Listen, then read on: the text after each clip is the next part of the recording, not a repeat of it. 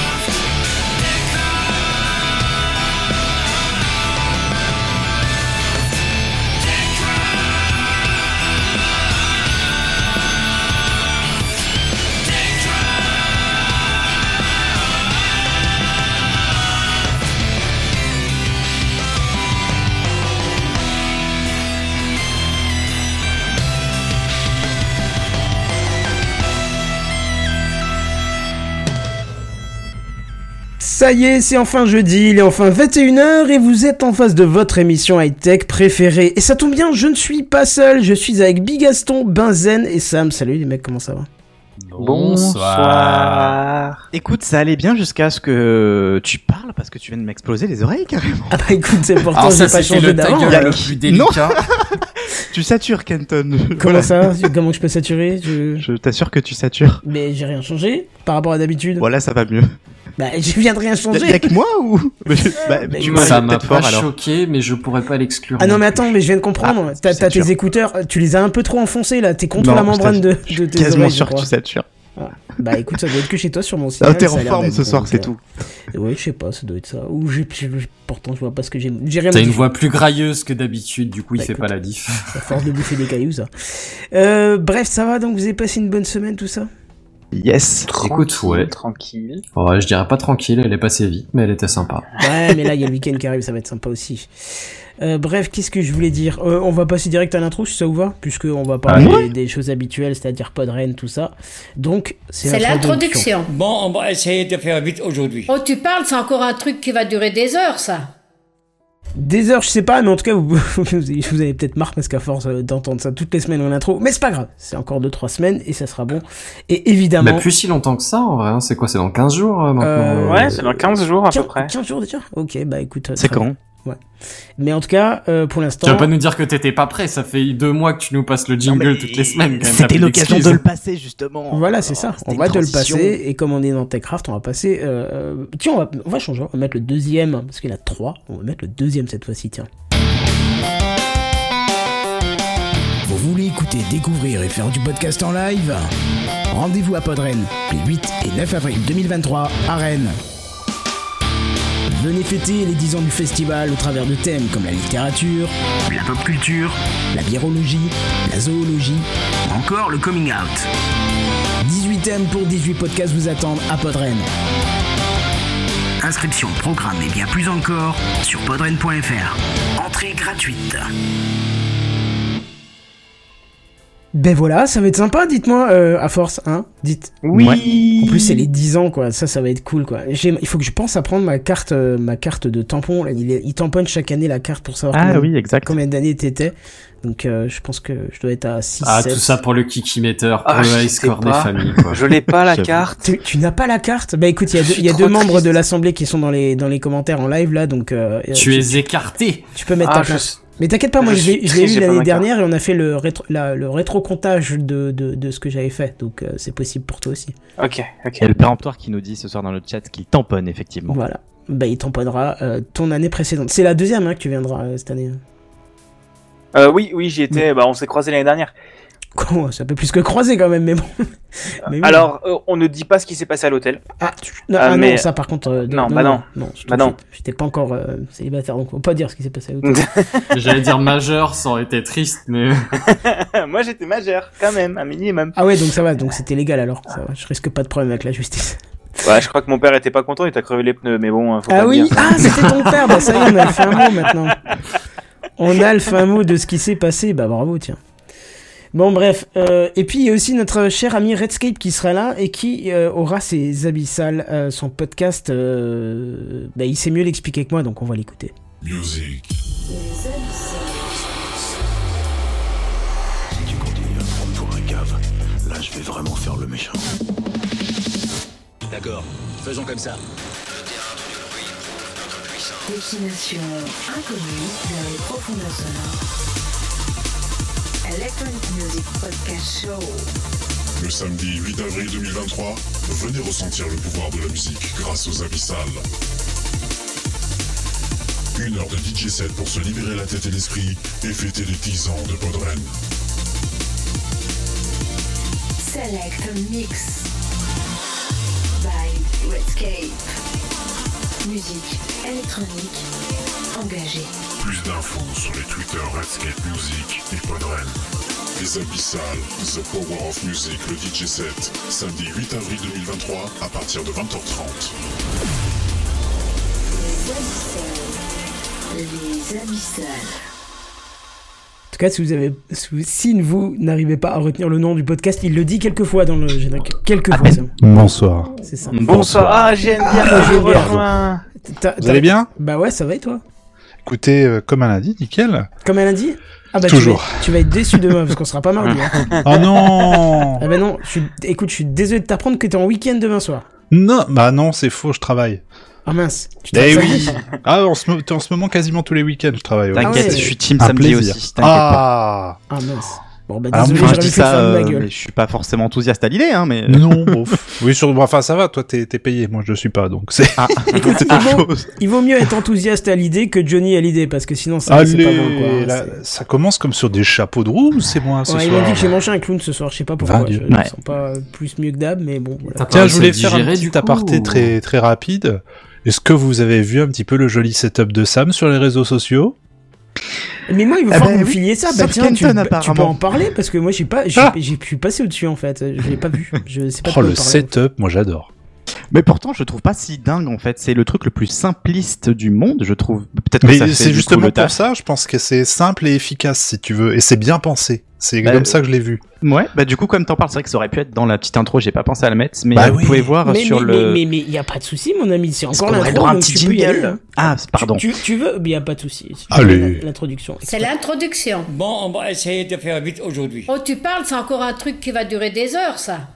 Oui, donc euh, j'ai un, un TikToker qui est venu, pardon, pas un TikToker, un Instagrammeur qui est venu euh, passer chez moi pour prendre, euh, parce qu'il fait une série de vidéos euh, sur les euh, setups des, euh, des gens.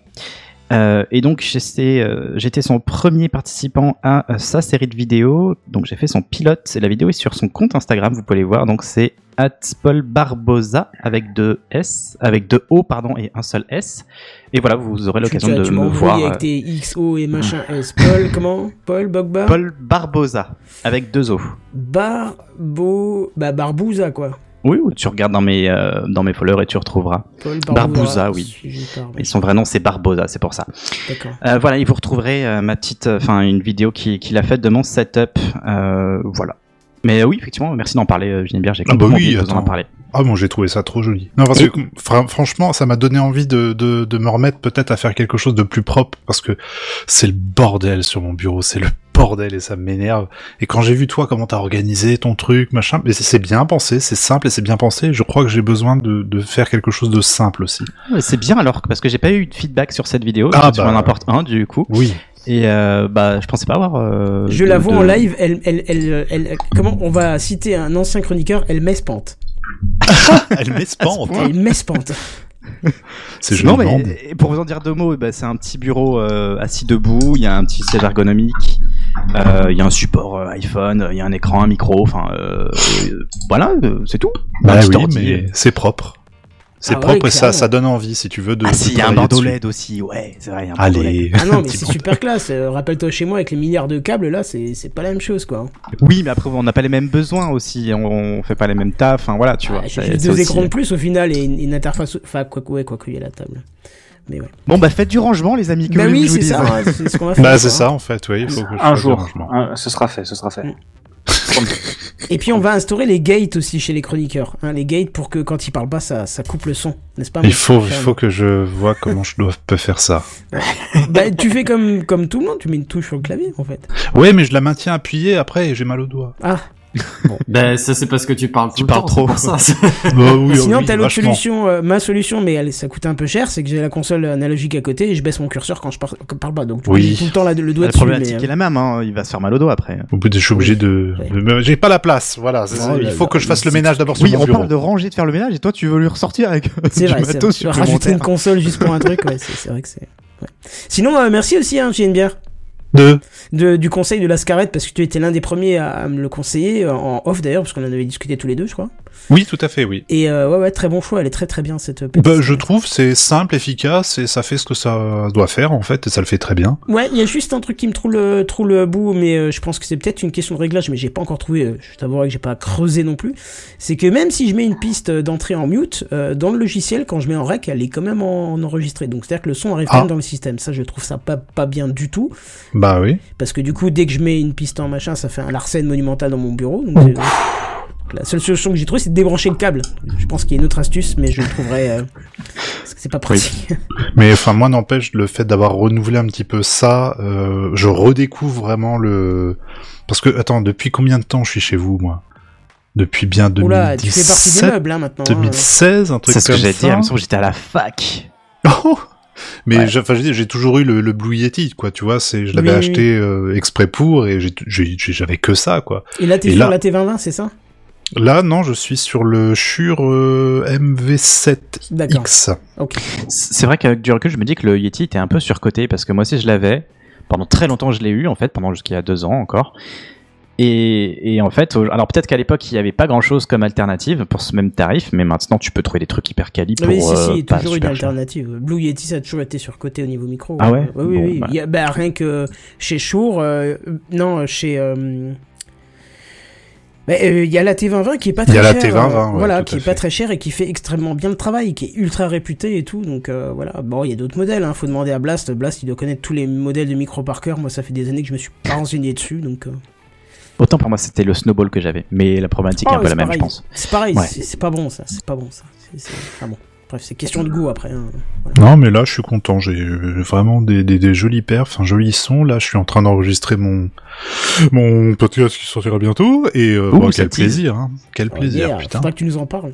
Bah, bah, euh, quand ce sera prêt. Ça marche. Bon bah écoute, euh, fini pour l'intro. Ben on pensait que on pensait que tu serais pas là, mais comme t'es là, bah tu vas pouvoir enchaîner mon cher ami. Avec. Il m'a squeeze mon intro?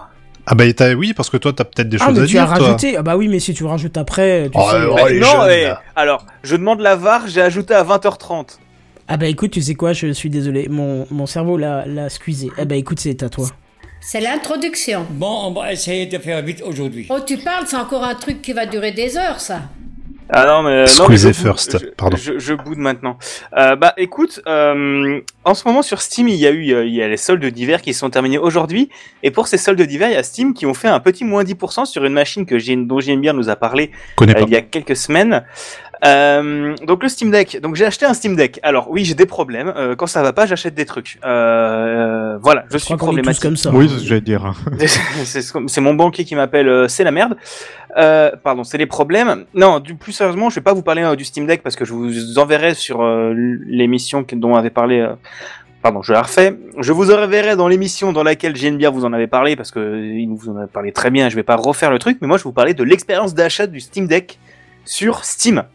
Euh, déjà, je vais vous dire un truc. Euh, mon école a voulu acheter des Steam Deck et c'était un enfer parce que Steam ne font pas de devis et ne font pas de facture. Donc pour une institution publique qui ont besoin de- d'avoir un devis signé pour pouvoir acheter quelque chose, euh, c'est pas possible. Ils Donc, ont le droit de faire ça? Enfin, C'est un devoir légal, il me semble. Alors la facture, c'est peut-être l'email qui t'envoie, mais ça m'a pas la tête d'une facture. Mais, euh, mais vraiment, le, ils se font pas de devis. Donc vraiment, le- l'école a dû passer par une autre société qui vend Ah, des Steam vendeur, Deck, un, un enfer. Et il y a une boîte en France qui en vend. Donc c'était un enfer. Et, euh, et moi je l'ai acheté sur Steam. Bon déjà Steam ça se sent qu'ils font pas souvent de l'achat de matériel parce qu'ils m'ont proposé à la fin du processus d'achat d'installer mon Steam Deck euh, grâce au logiciel Steam. Donc bien évidemment j'ai le logiciel Steam, je peux cliquer sur installer le Steam Deck. Voilà et j'ai le Steam Deck qui s'installe sur mon PC. Euh, euh, c'est pas possible, hein, c'est comme installer de la RAM, hein, spoiler. Euh, après ça, euh, bon, le site euh, qui est pas responsive, qui a des trucs. Vraiment, tu sens que Steam, ils font des, des, des jeux, ils les font bien, mais il faut Le pas, reste, du- faut pas. faut pas demander plus, plus que ça. Et ce qui est très con, hein, parce que, enfin, l'objet est bien. Euh, bon, après euh, une semaine à attendre, je l'ai commandé vendredi dernier, je l'ai reçu aujourd'hui, ce matin. Euh, donc ça, euh, des délais assez raisonnables, en sachant qu'il doit y avoir qu'une seule centrale de distribution pour l'Europe entière, euh, qui est aux Pays-Bas, parce qu'ils l'ont expédié des Pays-Bas. Voilà. Ils se sont vachement améliorés en un an. Oui, oui, bah il y a, il y a quel... je crois que c'est repassé à 2 à 4 semaines parce qu'ils se sont fait dévaliser pendant le pendant les soldes. Mais euh, mais voilà, donc euh, donc Steam qui font quand même des euh, qui savent bien vendre des logiciels, mais problème. Bon, tes Et, premières impressions, vas-y, allez Bah c'est gros, enfin vraiment c'est c'est plus gros qu'une Switch, c'est plus lourd qu'une Switch, c'est énorme, mais la qualité de fabrication du produit est vachement chouette. Et, euh, et je suis pas déçu. Bon, j'ai pu y jouer 20 minutes parce que vraiment je suis rentré chez moi à 19h30, je devais manger, finir mes news et venir. Mais un très très bon produit et, euh, et je vous en parlerai sûrement du côté développeur d'ici quelques mois. Ah oui, bien volontiers. Parfait. Bah c'est cool. C'est tout. Ah d'accord, tu t'arrêtes là. Ok. Oui. Oui, tu et on peut là. faire un petit message aussi parce que tu, tu as aussi une nouvelle conf là qu'on peut voir en live. Ouais, alors nouvelle conf, euh, enfin c'est réutilisation de matériel. J'ai décidé de suivre ça, mais j'ai sorti l'appareil photo. Euh, donc c'est le même matos plus ou moins que j'utilise pour les capsules pixels sur TikTok et tout. Donc euh, un peu de lumière, euh, mon appareil photo et, et un petit spot de couleur pour mettre de la couleur derrière parce que c'est joli. Ouais, je devrais Voilà. mettre de la couleur. Ouais, c'est joli la couleur. Mais après, ouais, bon, là, il n'y a pas assez de lumière après, je trouve. Mais bon, le débat, pour mon appareil en tout cas. À voir comment tu le règles. Ok. Euh, on en discute. Euh, voilà, ce sont les, ce sont les, les privés de débat là. Euh, vous, vous gardez Ouais, ça, ça. pour vous. On en discutera si vous voulez. ouais, c'est pour ça. Bref, euh, les news high tech, ça vous parle? Allez, Un Ça fait plaisir. Un concept sympa. serait pas dans TechCraft? Si, c'est Ouais. ça, ouais. C'est J'ai une bière qui va s'y coller en plus. C'est les news high-tech. C'est les news high-tech. C'est les news high-tech. C'est les news high-tech. T'as vu le dernier iPhone, il est tout noir. C'est les news high-tech. Qu'est-ce que c'est le high-tech? C'est plus de mon temps tout ça. J&B Beer. Alors je m'excuse, mais il y a, je sais pas, il y a des gens qui font des trucs dans la rue, je sais pas ce qui se passe. je Donc, te euh, rassure, on n'entend rien. pour l'instant. Allez, euh, doit être deux, moi j'ai j'ai voulu faire une benzène pour ouvrir euh, cette, euh, cet épisode avec deux petites news que j'ai glanées de ci de là ce matin, vite fait, parce que j'ai une journée de fou. Euh, Est-ce que je vous parlerai pas, disons, d'un produit... Putain, c'est quoi? Qu'est-ce qu'il a? Non, C'est un je- c'est insupportable, il y, a, il y a quelque chose dans la rue, je sais pas ce que c'est. Ah bah écoute, Euh, tu pourras malheureusement Ah. rien faire. Ça s'appelle la grève. Enfin, la manifestation, enfin... Ah mais sérieux, genre. ça hurle? Ouais. Bref, bon pour l'instant, on n'entend Euh, quasi rien, donc vas-y. Ok, c'est parfait, très bien. Euh, les Google Glass, vous connaissez Ça Ah fait bah oui. plaisir On Ah aime oui, les produits là ça maintenant. Allez, petit rappel, lancé en 2013, les Google Glass, c'était censé être une nouvelle plateforme informatique de toute beauté, de révolutionnaire. hein. C'était des lunettes qui proposaient, pour euh, ceux qui se souviennent, un affichage tête haute et une caméra intégrée. Alors c'était pas tout à fait des lunettes dans le sens où c'était pas des lunettes de vue, c'était vraiment, euh, ça se portait comme des lunettes, mais il y avait donc un petit écran euh, uniquement sur le côté droit, je crois, qui pouvait euh, projeter des informations et vous pouviez également capturer des images de votre environnement grâce à l'appareil photo qui était euh, intégré, la caméra qui était intégrée même, je dis des bêtises. Donc malheureusement, elles ont été euh, très très vivement critiquées pour leur apparence geek, euh, leur fonctionnalité quand même somme toute limitée, et surtout les problèmes de respect de la vie privée des personnes euh, environnantes. hein. Le Oui. terme glass hole était même parfois utilisé pour décrire les porteurs de ces lunettes. Mais c'est marrant parce que les spectacles, je crois, de Snapchat, il n'y a pas du tout le même débat. Ben, alors c'était justement un débat que j'avais, enfin débat, non, une, quelque chose que j'avais relancé quand j'ai acheté mes Ray-Ban Stories, c'est qu'on a exactement le même problème plus ou moins dans le sens où on a des lunettes avec des caméras et euh, clairement même s'il y a une petite lumière qui s'allume sur mes caméras quand je filme, euh, qui sait vraiment que je suis en train de filmer, tu vois ce que je veux dire? Ouais, ouais. Bah après, les mœurs sont changées, les, les usages et tout. Oui, parce bah que voilà. Google Glass, ouais, ça date un peu quand même. Ça date un petit, bah ouais, ça a 10 ans mine de rien. Putain la vache. Eh, 10 ans. En 2015, donc la version initiale euh, qui était destinée au grand public, bah, elle a été abandonnée euh, suite à tout ça. Donc euh, Google a ensuite lancé en 2017, il a ressuscité des morts en 2017 la Google Glass en sortant la Google Glass Enterprise Edition qui était conçue pour des usages spécifiques dans des secteurs tels que euh, médecine ou construction par exemple. Il y a eu une version mise à jour ensuite qui était la Google Glass Enterprise Edition 2 qui a été annoncée en 2019 et c'est cette dernière qui eh ben, a été euh, Google a dit cette semaine ça a fini Euh, les ventes ont cessé le 15 mars et le support prendra fin le 15 septembre Ah selon oui, Google. carrément. Voilà. Ah oui, c'est très rapide, c'est très expéditif. Emballer, hein. c'est pesé, ouais, c'est clair. Voilà.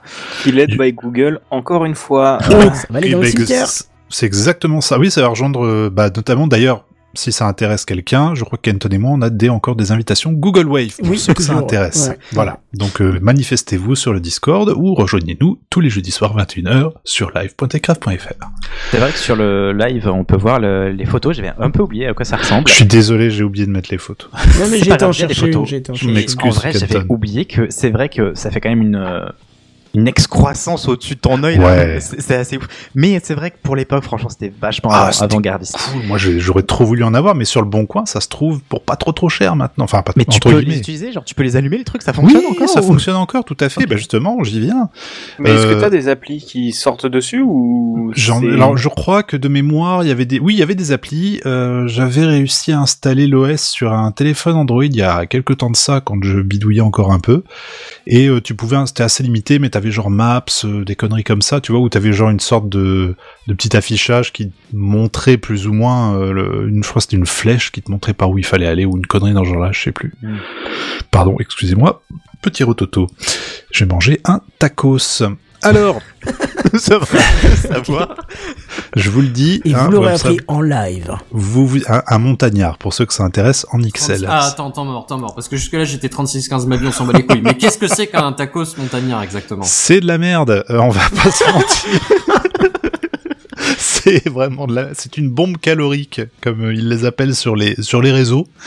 C'est une sorte de grosse crêpe et dedans tu mets absolument tout ce que tu cordon bleu, des frites, une sauce fromagère, euh, des petits lardons gratinés sur le concept, dessus. mais, C'est mais un attentat cholestérol et diabétique. Ah quoi. ben voilà, je viens de te le dire. euh, Ah oui, d'accord, c'est tout ça dedans. Raclette euh, lardon sur le dessus et puis à l'intérieur cordon bleu frites, euh, sauce fromagère. Mais que du J'ai- gras en fait. C'est que j'ai le bide. Là, je, je viens de, de, de découvrir, tu sais, le, vraiment le bide où tu dis, bah, je vois plus ma bite. Bah voilà. Pardon, il est pas encore l'heure, il est pas 22 h Je non, mais faut, faut, faut pas manger ces 18. trucs-là. C'est c'est vraiment pas bon 18. pour la santé. Pas du tout. Non, mais je comprends, c'est ton, c'est ton isolant pour l'hiver. Non, le seul en fait, c'est c'est- que l'hiver est en train de se finir, là. c'est- c'est c'est ma bouffe réconfortante d'une journée de merde. Euh, Bref, euh, oui, donc euh, support qui prendra fin le 15 septembre, euh, pas de mise à jour logicielle prévue forcément, et après euh, la date de la fin du support, euh, il y aura pas de remplacement des dispositifs endommagés. Les lunettes Google Glass en circulation continueront de fonctionner après le 15 septembre, si toutefois les entreprises décident de continuer à les utiliser. Euh, Google n'a pas annoncé de plan pour relancer la marque, mais elle travaille, et ça on le sait bien, comme beaucoup de sociétés, sur d'autres types de lunettes de réalité augmentée pour une éventuelle so- sortie future. On rappelle qu'en 2020, Google a acquis North, N-O-R-T-H, un fabricant de lunettes intelligentes et travaille depuis sur un appareil de réalité augmentée en interne nommé de code, no- nom de code Projet Iris, et qui pourrait ressembler apparemment à des lunettes de ski. Euh, voilà. voilà, il y a également un Apple, Meta, ils sont tous en train de bosser un petit peu là-dessus. Bien sûr, on est toujours sur des euh, limitations technologiques encore aujourd'hui, encore dix ans après, en matière d'optique et de batterie. Mais euh, voilà, on y vient tout doucement, tout doucement. Ça, c'était euh, la première news. Si vous avez une réaction, quelque chose, sinon on passe à la deuxième, comme vous voulez. Bah écoute, c'est un peu triste parce que une- même si c'est pas une technologie qui s'est très utilisée, je pense que c'était un peu euh, peut-être sorti trop tôt. Je pense carrément. que Bah, c'est sorti trop tôt, mais ça reste iconique et assez représentatif d'une d'une époque en fait. Je trouve où on s'est dit tiens, il faut qu'on teste des trucs. Mais c'est compris, ils ont pu ouais. préparer le terrain pour tous ceux qui arrivent maintenant avec la VR et compagnie, en fait. Grave, grave. Bah, carrément. il- il- je sais, j'ai pas entendu quelle année t'en parlais. euh, Enfin, quelle année de sortie tu as dit Je sais pas si tu l'as 2013, dit. 2013, c'était à peu près à cette époque-là qu'est sorti le premier Oculus. Donc. Euh... 2014, si je crois le DK1, si je me trompe pas. Ouais, donc c'est même avant le premier Oculus. Ouais, c'est ouais, ouais. avant que la VR commence à arriver. Donc c'était ultra novateur. Mais fois, annonciateur d'une tendance. Mais c'était un peu dans la même vague, quoi, Ouais. on va dire. Mais c'est comme Stadia. Stadia est objectivement un très bon produit, mais ils ont pas su le vendre. Ah oui, non, clairement, ouais. C'est, Bon. j'ai l'impression que c'est un peu la même chose. Pareil que la manette, elle est juste tip top, quoi, et, euh, et le service en soi est intéressant, mais oui, je sais pas, je sais pas pourquoi il a pas. Enfin, tu me diras, même moi, il m'a pas tenté, quoi. C'est pourtant le truc est bien. leur, mod- modèle éco et- était, euh, leur modèle économique. Leur était- modèle économique était pourrave, ça c'est vrai. oui. Ça c'est vrai. Voilà, voilà. Euh, chef, aurais-je Bien sûr. l'outrecuidance de vous demander une petite virgule sonore vous- Aussitôt demandé, déjà servi. C'est fou, hein Il y a une anticipation incroyable. Euh, maintenant, je voulais... euh, ça, c'est un sujet qui m'intéresse euh, beaucoup, beaucoup. Les droits d'auteur avec les œuvres générées par IA. C'est euh, un, un truc vraiment où je, je- moi, je me suis remis en question sur certains projets que je voulais faire. Et euh, bah, c'est pas tout à fait la direction que je voulais que ça prenne, mais malgré tout, ça reste intéressant et je pense qu'il faudrait en parler. Ah, bah tu seras content, j'en parlerai un petit peu des droits d'auteur et de l'IA après. Nom de Dieu, est-ce que tu parles euh, Non, je pense pas de la même que toi, mais. du euh, Bureau américain des droits d'auteur? Non, pas du tout, Ah, donc tu va, verras. ok. Ok. Alors donc bah le- voilà donc euh, c'est euh, les, les IA hein, génératives GPT-4, Midjourney, Stable Diffusion euh, qui permettent euh, soit de créer tout simplement du texte, euh, des prompts, euh, soit de, de générer carrément des images à partir de simples lignes de texte. C'est des projets qui sont en train de bah, de prendre leur essor et le bureau américain des droits d'auteur s'est dit on va peut-être clarifier les, les trucs là alors, en termes de droits d'auteur, parce que qu'est- qu'est- qu'est-ce qu'on fait avec ça? Qu'est-ce qu'on fait avec ces œuvres qu'on nous soumet? Donc, ils ont étudié le truc et euh, le bureau a confirmé que les technologies d'IA ne peuvent jamais être considérées comme des auteurs. Dans un cas récent, le bureau a refusé d'accorder un droit d'auteur sur des images générées par IA utilisées pour illustrer une bande dessinée car elles n'avaient pas été créées par un humain. Cette décision a contribué à la mise en place d'une initiative pour explorer davantage les questions du droit d'auteur liées au modèle d'IA utilisé pour générer des textes, des œuvres d'art, des contenus audio et vidéo. Le bureau a fourni des indications sur les types d'œuvres générées par l'IA qui ne sont pas éligibles au droit d'auteur, par exemple lorsque l'IA génère des œuvres uniquement à partir d'une instruction par un humain sans modification ultérieure, ces œuvres ne peuvent être protégées car elles manquent de création humaine. Je trouve ça très intéressant. Ouais, ouais.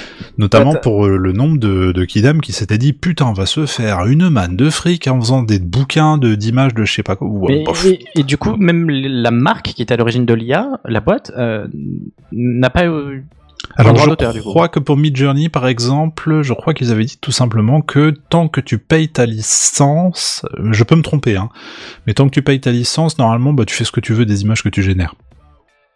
Ok. C'est ce que j'avais lu. Après, je pense qu'il y a encore une grosse zone grise euh, là-dessus. ouais, c'est ouais. en train de se. Je pense que même eux savent pas à quoi faire pour l'instant. Je, veux- Oui. je peux me permettre de rajouter un petit truc parce que ça Mm, rebondit un peu là-dessus. Permets-toi.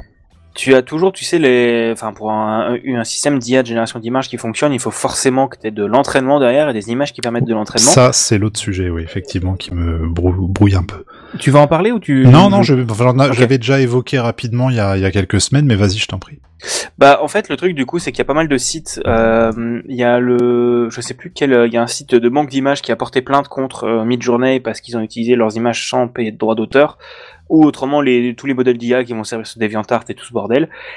Eh bien il y a des chercheurs de l'université de l'université britannique ou américaine, je, malheureusement j'ai plus le nom, qui ont sorti un outil qui s'appelle Gaze ou Glaze, en fait qui prend ton image et qui lui ajoute des interférences invisibles à l'œil nu mais qui explosent les IA et qui euh, empêche l'entraînement grâce à ces images-là.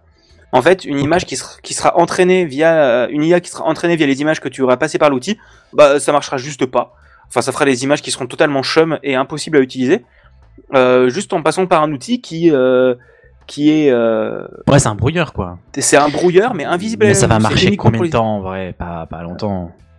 Bah, je pense qu'ils vont peut-être changer la manière dont ils traînent, mais d'un autre côté, ça veut dire que ce genre de techno peut arriver et c'est toujours comme tu sais comme enfin un piratage anti-piratage, euh, DRM anti-DRM, bref, toujours, toujours le même truc. Oui, oui, il y aura toujours.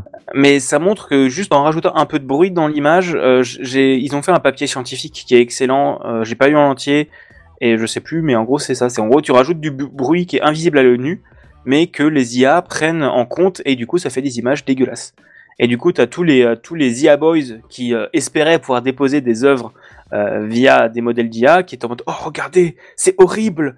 Ils essayent de nous empêcher de créer. À partir Euh, de leur propre création. Ouais, c'est ça. Oh voilà. non. Donc voilà. Ouais, non, c'est c'est vraiment voilà, c'est vraiment j'ai vraiment une euh, d'un côté une certaine fascination et un, un réel plaisir quand même à utiliser ces outils pour générer des, des images et faire oh mon dieu c'est encore mieux que ce que je pensais. Mais Et tu euh, utilises Midjourney, toi? Euh, je l'ai je l'ai utilisé pendant ouais deux mois à peu près. Là la V5 est sortie donc je me tâte à, à aller refaire un tour dessus. Mais si tu veux, j'ai un gros gros problème de conscience à utiliser ces images pour mon usage euh, de, de créateur de contenu quoi. Hmm. Et là, ça me, ça me fait chier en fait. Ça, ça me fait chier parce que je sais pertinemment que c'est basé sur le travaux de plein d'autres personnes et de la même manière, d'une certaine façon, pour euh, pour euh, ChatGPT, on va pas se mentir, il est entraîné sur absolument tout ce que les gens ont pu mettre depuis des années sur sur Internet. Donc là, je m'en sers, on va dire, dans un cadre euh, peut-être un peu plus pro pour euh, générer des scripts ou des conneries mais comme ça. l'humain se mais- base aussi sur ce qu'il a déjà vu. mais oui, c'est- là- c'est, je pense qu'il faut, il faut arriver à un cadre quand même, un cadre, un, un truc légal bien cadré où je me sentirais peut-être plus à l'aise sur tous les images où là, je, je, je- tu peux, tu fais une image à la manière de, je sais pas, tu fais, fais-moi Pikachu à la manière de HR Giger. Et ben voilà, ce sera à la manière de HR Giger, donc il s'est entra- entraîné aussi, il connaît cet auteur, il sait à quoi ça ressemble, il sait reproduire ce que HR Giger a fait, mais effectivement, quelqu'un d'autre pourrait se réclamer fan du travail de Giger et dire, bah moi aussi, je vais faire une image à la Giger et voilà à quoi ça ressemble et ça poserait de souci à personne. Euh, C'est aussi le manque de C'est le compliqué. manque de travail pour arriver à une image. Ah oui, clairement, oui, c'est là, aussi, ça, c'est une histoire d'entraînement et déjà les artistes n'aiment pas tellement le principe de tracer où juste tu retraces une image, bon pour t'entraîner c'est cool, Mm. mais où tu retraces juste une image sans citer la source, techniquement ça revient plus ou moins au même et les artistes n'apprécient pas du tout ça. Clairement. Et euh, alors ou un système qui où tu le fais juste en entrant une phrase et ça te plus ou moins ça te copie ton style et ça te euh, et ça te te retire plus ou moins ton travail en fait ça te retire du travail pour toi qui pourrait te servir à toi et à vivre à toi euh, c'est et surtout quand on quand ils font ça autant si les gens comment dire si les gens enfin non ça passerait pas mais si les gens entraînaient eux-mêmes le modèle d'IA avec des images qu'ils sélectionnent eux-mêmes à la main en mode j'ai envie On va d'avoir en parler un tout à l'heure, justement. Ah, ok bon bah je te Voilà. grille pas ta carte voilà Non, non, grille- c'est pas question de griller, mais tu vas voir que justement, on est en train de, de, de- enfin, quelqu'un est en train de corriger un petit peu ces problématiques pour le futur. Oh, ça m'intéresse. Bon allez, je continue et on, on va passer à autre chose. Euh, donc oui, donc le si c'est créé par IA, donc ça peut pas être soumis à droit d'auteur. En revanche, un auteur qui organise les créations générées par l'IA dans un ordre spécifique, comme par exemple de la mise en page d'une bande dessinée, peut potentiellement détenir le droit d'auteur sur cette séquence à condition que l'agencement soit suffisamment créatif. Alors c'est une logique similaire qui s'applique si un auteur ou un artiste a modifié des éléments générés par l'IA et que ces modifications répondent aux critères de protection par le droit d'auteur. Le bureau, il en est encore à ses débuts pour naviguer dans ces cas euh, qui sont quand même complexes et les indications restent quelque peu vagues. Les décisions, elles vont être prises pour l'instant au cas par cas en fonction des circonstances et de l'utilisation de l'IA pour créer l'œuvre finale. L'un des aspects les plus importants des directives est l'obligation pour l'auteur de divulguer la présence de contenu généré par l'IA lors de l'enregistrement d'une œuvre. Les auteurs doivent différencier le contenu créé par l'homme et le contenu créé par l'IA. Si les demandeurs ne savent pas comment désigner le contenu généré par l'IA, le bureau recommande de fournir une déclaration générale indiquant que l'œuvre contient du contenu généré par IA. Voilà, c'est un premier pas vers quelque chose, mais comme je vous dis, c'est on, bah, on, voit bien parce qu'on discute et on a différents avis, on a différents points de vue, mais pour l'instant, c'est un cadre qui commence à se poser. Je pense qu'il y a un essai de, de, quand même de, pas faire n'importe quoi avec ça. On dit oui, bon bah maintenant on va devoir faire avec d'une certaine façon, mais euh, mollo aussi sur effectivement tout ce qui est droit d'auteur, compagnie. C'est un sujet qui est très très intéressant, je trouve, et bah si en plus tu comptes euh, continuer là-dessus, patron, après, bah ce sera avec grand plaisir que j'écouterai tout Ouais, ça. ce sera un peu plus tard. ouais. Ouais. Donc du coup, j'ai pas de conducteur sous les yeux et je dois aller réchauffer la bouche Sam. de ma femme. C'est Sam. Et bah Sam, vas-y, je reviens. Ça marche. Sam. À tout à l'heure, euh, j'ai une bière. Euh, c'est hier, mercredi 22 mars 2023, que la Commission européenne a présenté une nouvelle proposition de directive. Et elle se veut être un pas de plus dans la préservation de l'environnement, mais aussi de nous, consommateurs, par notre pouvoir d'achat. Mais alors, qu'est-ce qu'elle prévoirait, cette directive? Eh bien, il s'agit ni plus ni moins de promouvoir la réparation des appareils. Alors concrètement, Bruxelles souhaite lever les dissuasions qui conduisent les consommateurs à préférer le neuf plutôt que de réparer les appareils que nous possédons déjà. Et pour cela, la Commission entend mettre en place un droit de réparation euh, qui s'étendrait entre 5 euh, à 10 ans selon l'appareil concerné. Donc cela concernerait aussi bien euh, les smartphones, mais aussi bien, donc évidemment les tablettes, les ordinateurs, mais aussi bien les appareils plus gros de- d'électroménager. Et donc cette directive viendrait donc en complément de la garantie légale de deux ans que nous connaissons tous, que, que, que nous, enfin dont nous profitons tous au quotidien finalement. Donc pendant toute la durée de cette garantie déjà existante de deux ans, l'Europe souhaite prioriser la réparation de l'appareil en lieu et place de son remplacement, qui est souvent eh bien, la solution retenue. Euh, quand vous avez un téléphone qui va plus bien, bah, en général, ils n'ont pas trop se casser la tête, ils vont le changer. Euh, donc bien entendu, cette réparation devrait être exécutée sous un délai raisonnable, là encore pour éviter de dissuader les, les consommateurs de réparer euh, leurs appareils. Ensuite, qu'est-ce qu'il advient passé la durée euh, de la garantie légale de deux ans? Eh bien que ce droit à la réparation prendrait le relais. Alors attention tout de même, celui-ci n'entend pas la gratuité de ces interventions. hein. C'est-à-dire que les consommateurs devront continuer euh, toujours à payer le prix de ces réparations. Mais euh, Bruxelles donc anticipe une mise en concurrence entre les réparateurs et indique que les prix devraient donc s'auto-réguler par la loi du marché. Bon, pourquoi pas? Je ne suis pas très très convaincu, mais pourquoi pas? Les contours du texte après sont encore flous, mais on comprend euh, par là qu'il s'agit donc d'exiger des fabricants qu'ils fournissent un service de réparation, et par extension, on peut donc espérer que les fabricants devront être contraints de penser leurs produits pour être réparables.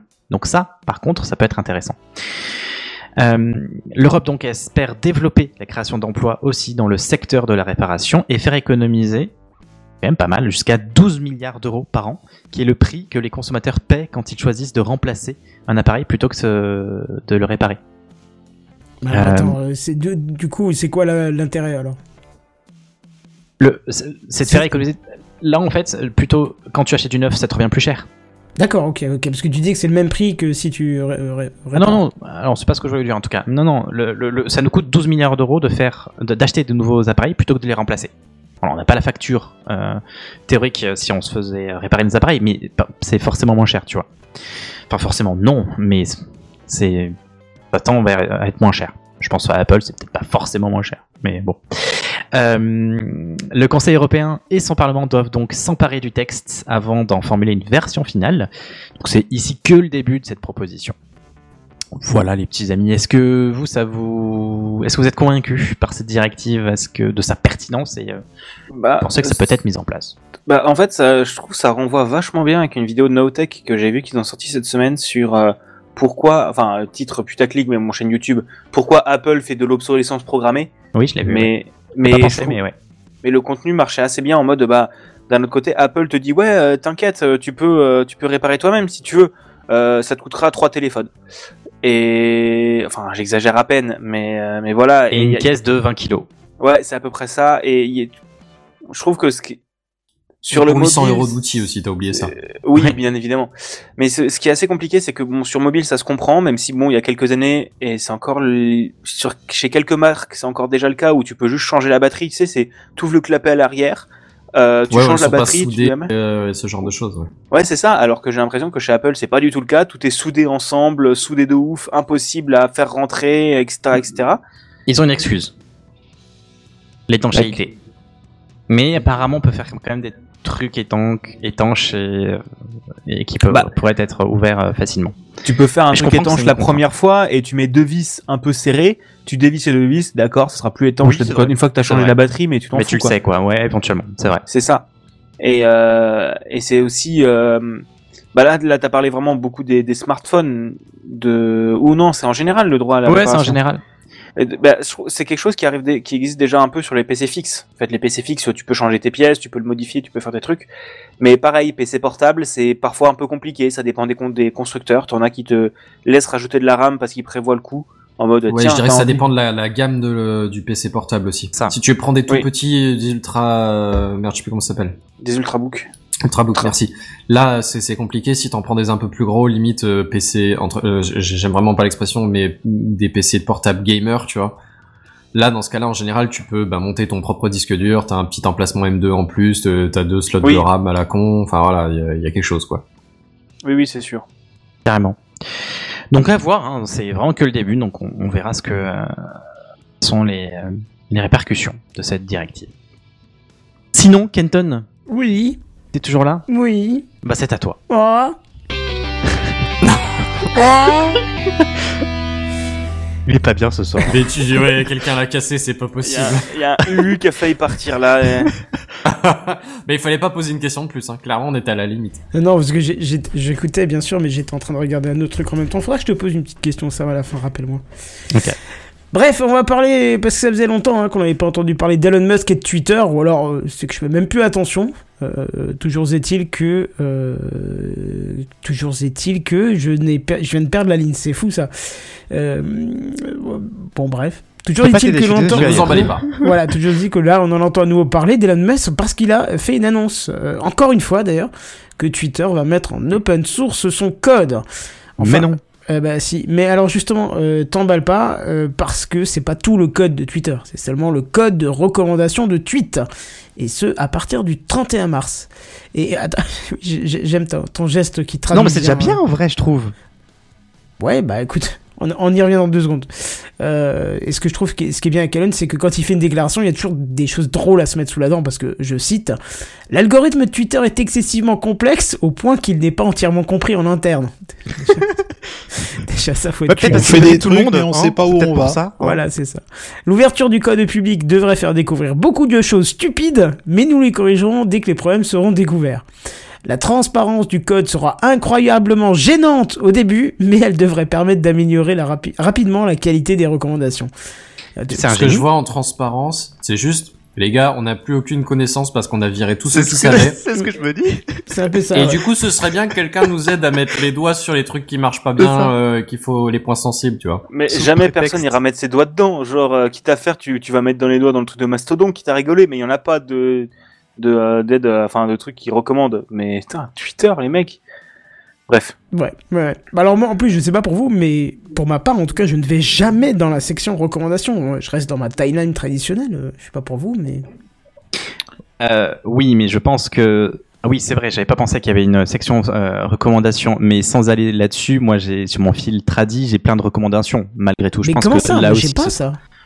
Non, c'est en fait si t'es sur mobile, faut aller dans les, faut, faut changer de pour page. vous. Autant pour moi, Oui, je suis c'est déjà ça, dans les faut changer de recommandations page. en fait. Ah bah oui, voilà, c'est ça, tu t'es fait avoir, t'es resté sur le mode euh, pour vous, en fait, qu'ils ont largement copié sur TikTok, hein, pour le, le nom pour vous d'ailleurs, mais... Ça me prend la tête ce mode. Mais si, si vous voulez, il y a un- une super application qui s'appelle Control Panel for Twitter, ce qui est disponible sur tout sur Chromium et je crois sur Firefox, qui te permet de virer cette page de Twitter web. Voilà, c'est vachement de toute façon, moi je suis sur TweetDeck, sur PC, donc... euh, Enfin, sur... euh, sur euh, quand je suis pas sur mobile, donc bon, je suis pas Mais c'est pas payant ça?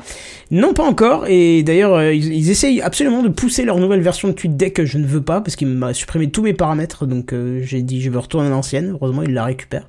Mais pour l'instant, non, c'est pas encore payant. Peut-être que l'ancienne restera gratuite et la nouvelle sera payante. Donc pour ça, je vais rester sur l'ancienne pour l'instant, quoi.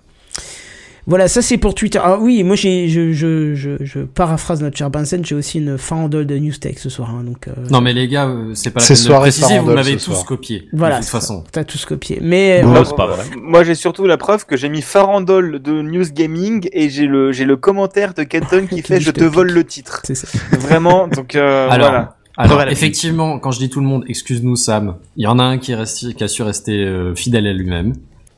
Et Bah, euh, ça, t'inquiète que farandole, c'est un terme qui a déjà été utilisé, Big Gaston. Euh, Mais euh, de, de- de- Benzen, j'ai envie, de te dire- j'ai envie de te dire toujours copier, mais jamais égaler. Hein. Voilà. Hein. Toi, c'est pas la salade jusque là, c'est prétentieux. Allez, je continue avec Microsoft. Surtout qu'on se doute euh, qu'avec les milliards de dollars que Microsoft a investi dans OpenAI, euh, on va pas juste retrouver l'intelligence artificielle dans Bing. Euh, Bing, vous savez, c'est le fameux moteur de recherche que personne n'utilise. Donc là, c'est carrément via le programme, euh, enfin la suite de programmes Microsoft, enfin non, pardon, c'est via le programme Microsoft Copilot que GPT-4 va faire son apparition à travers la suite Office 365, qui d'ailleurs, je crois, est C'est en train quoi de changer de Copilot nom. Eh ben justement, c'est le nom de leur de leur de leur IA, euh, alors que c'est GPT-4 qui est derrière, mais le nom du, de l'IA de Microsoft, c'est Copilot. Euh, ouais, d'ailleurs, je crois que c'est en train de changer en, en Microsoft 365 plutôt qu'Office 365, si je dis Oui. pas de conneries, le nom. Ouais. Exactement. Oui. Plus ça a d'ailleurs plus de sens parce que tellement d'outils maintenant à l'intérieur. Euh, mais bon. Alors on va commencer par Word, parce que là forcément, vu que GPT-4 c'est un agent conversationnel, ça va être hyper efficace, et ça va vous permettre de rédiger des lettres complètes, des rapports, tout en, s'adaptant à ce que vous faites d'habitude ou par rapport à un document de référence.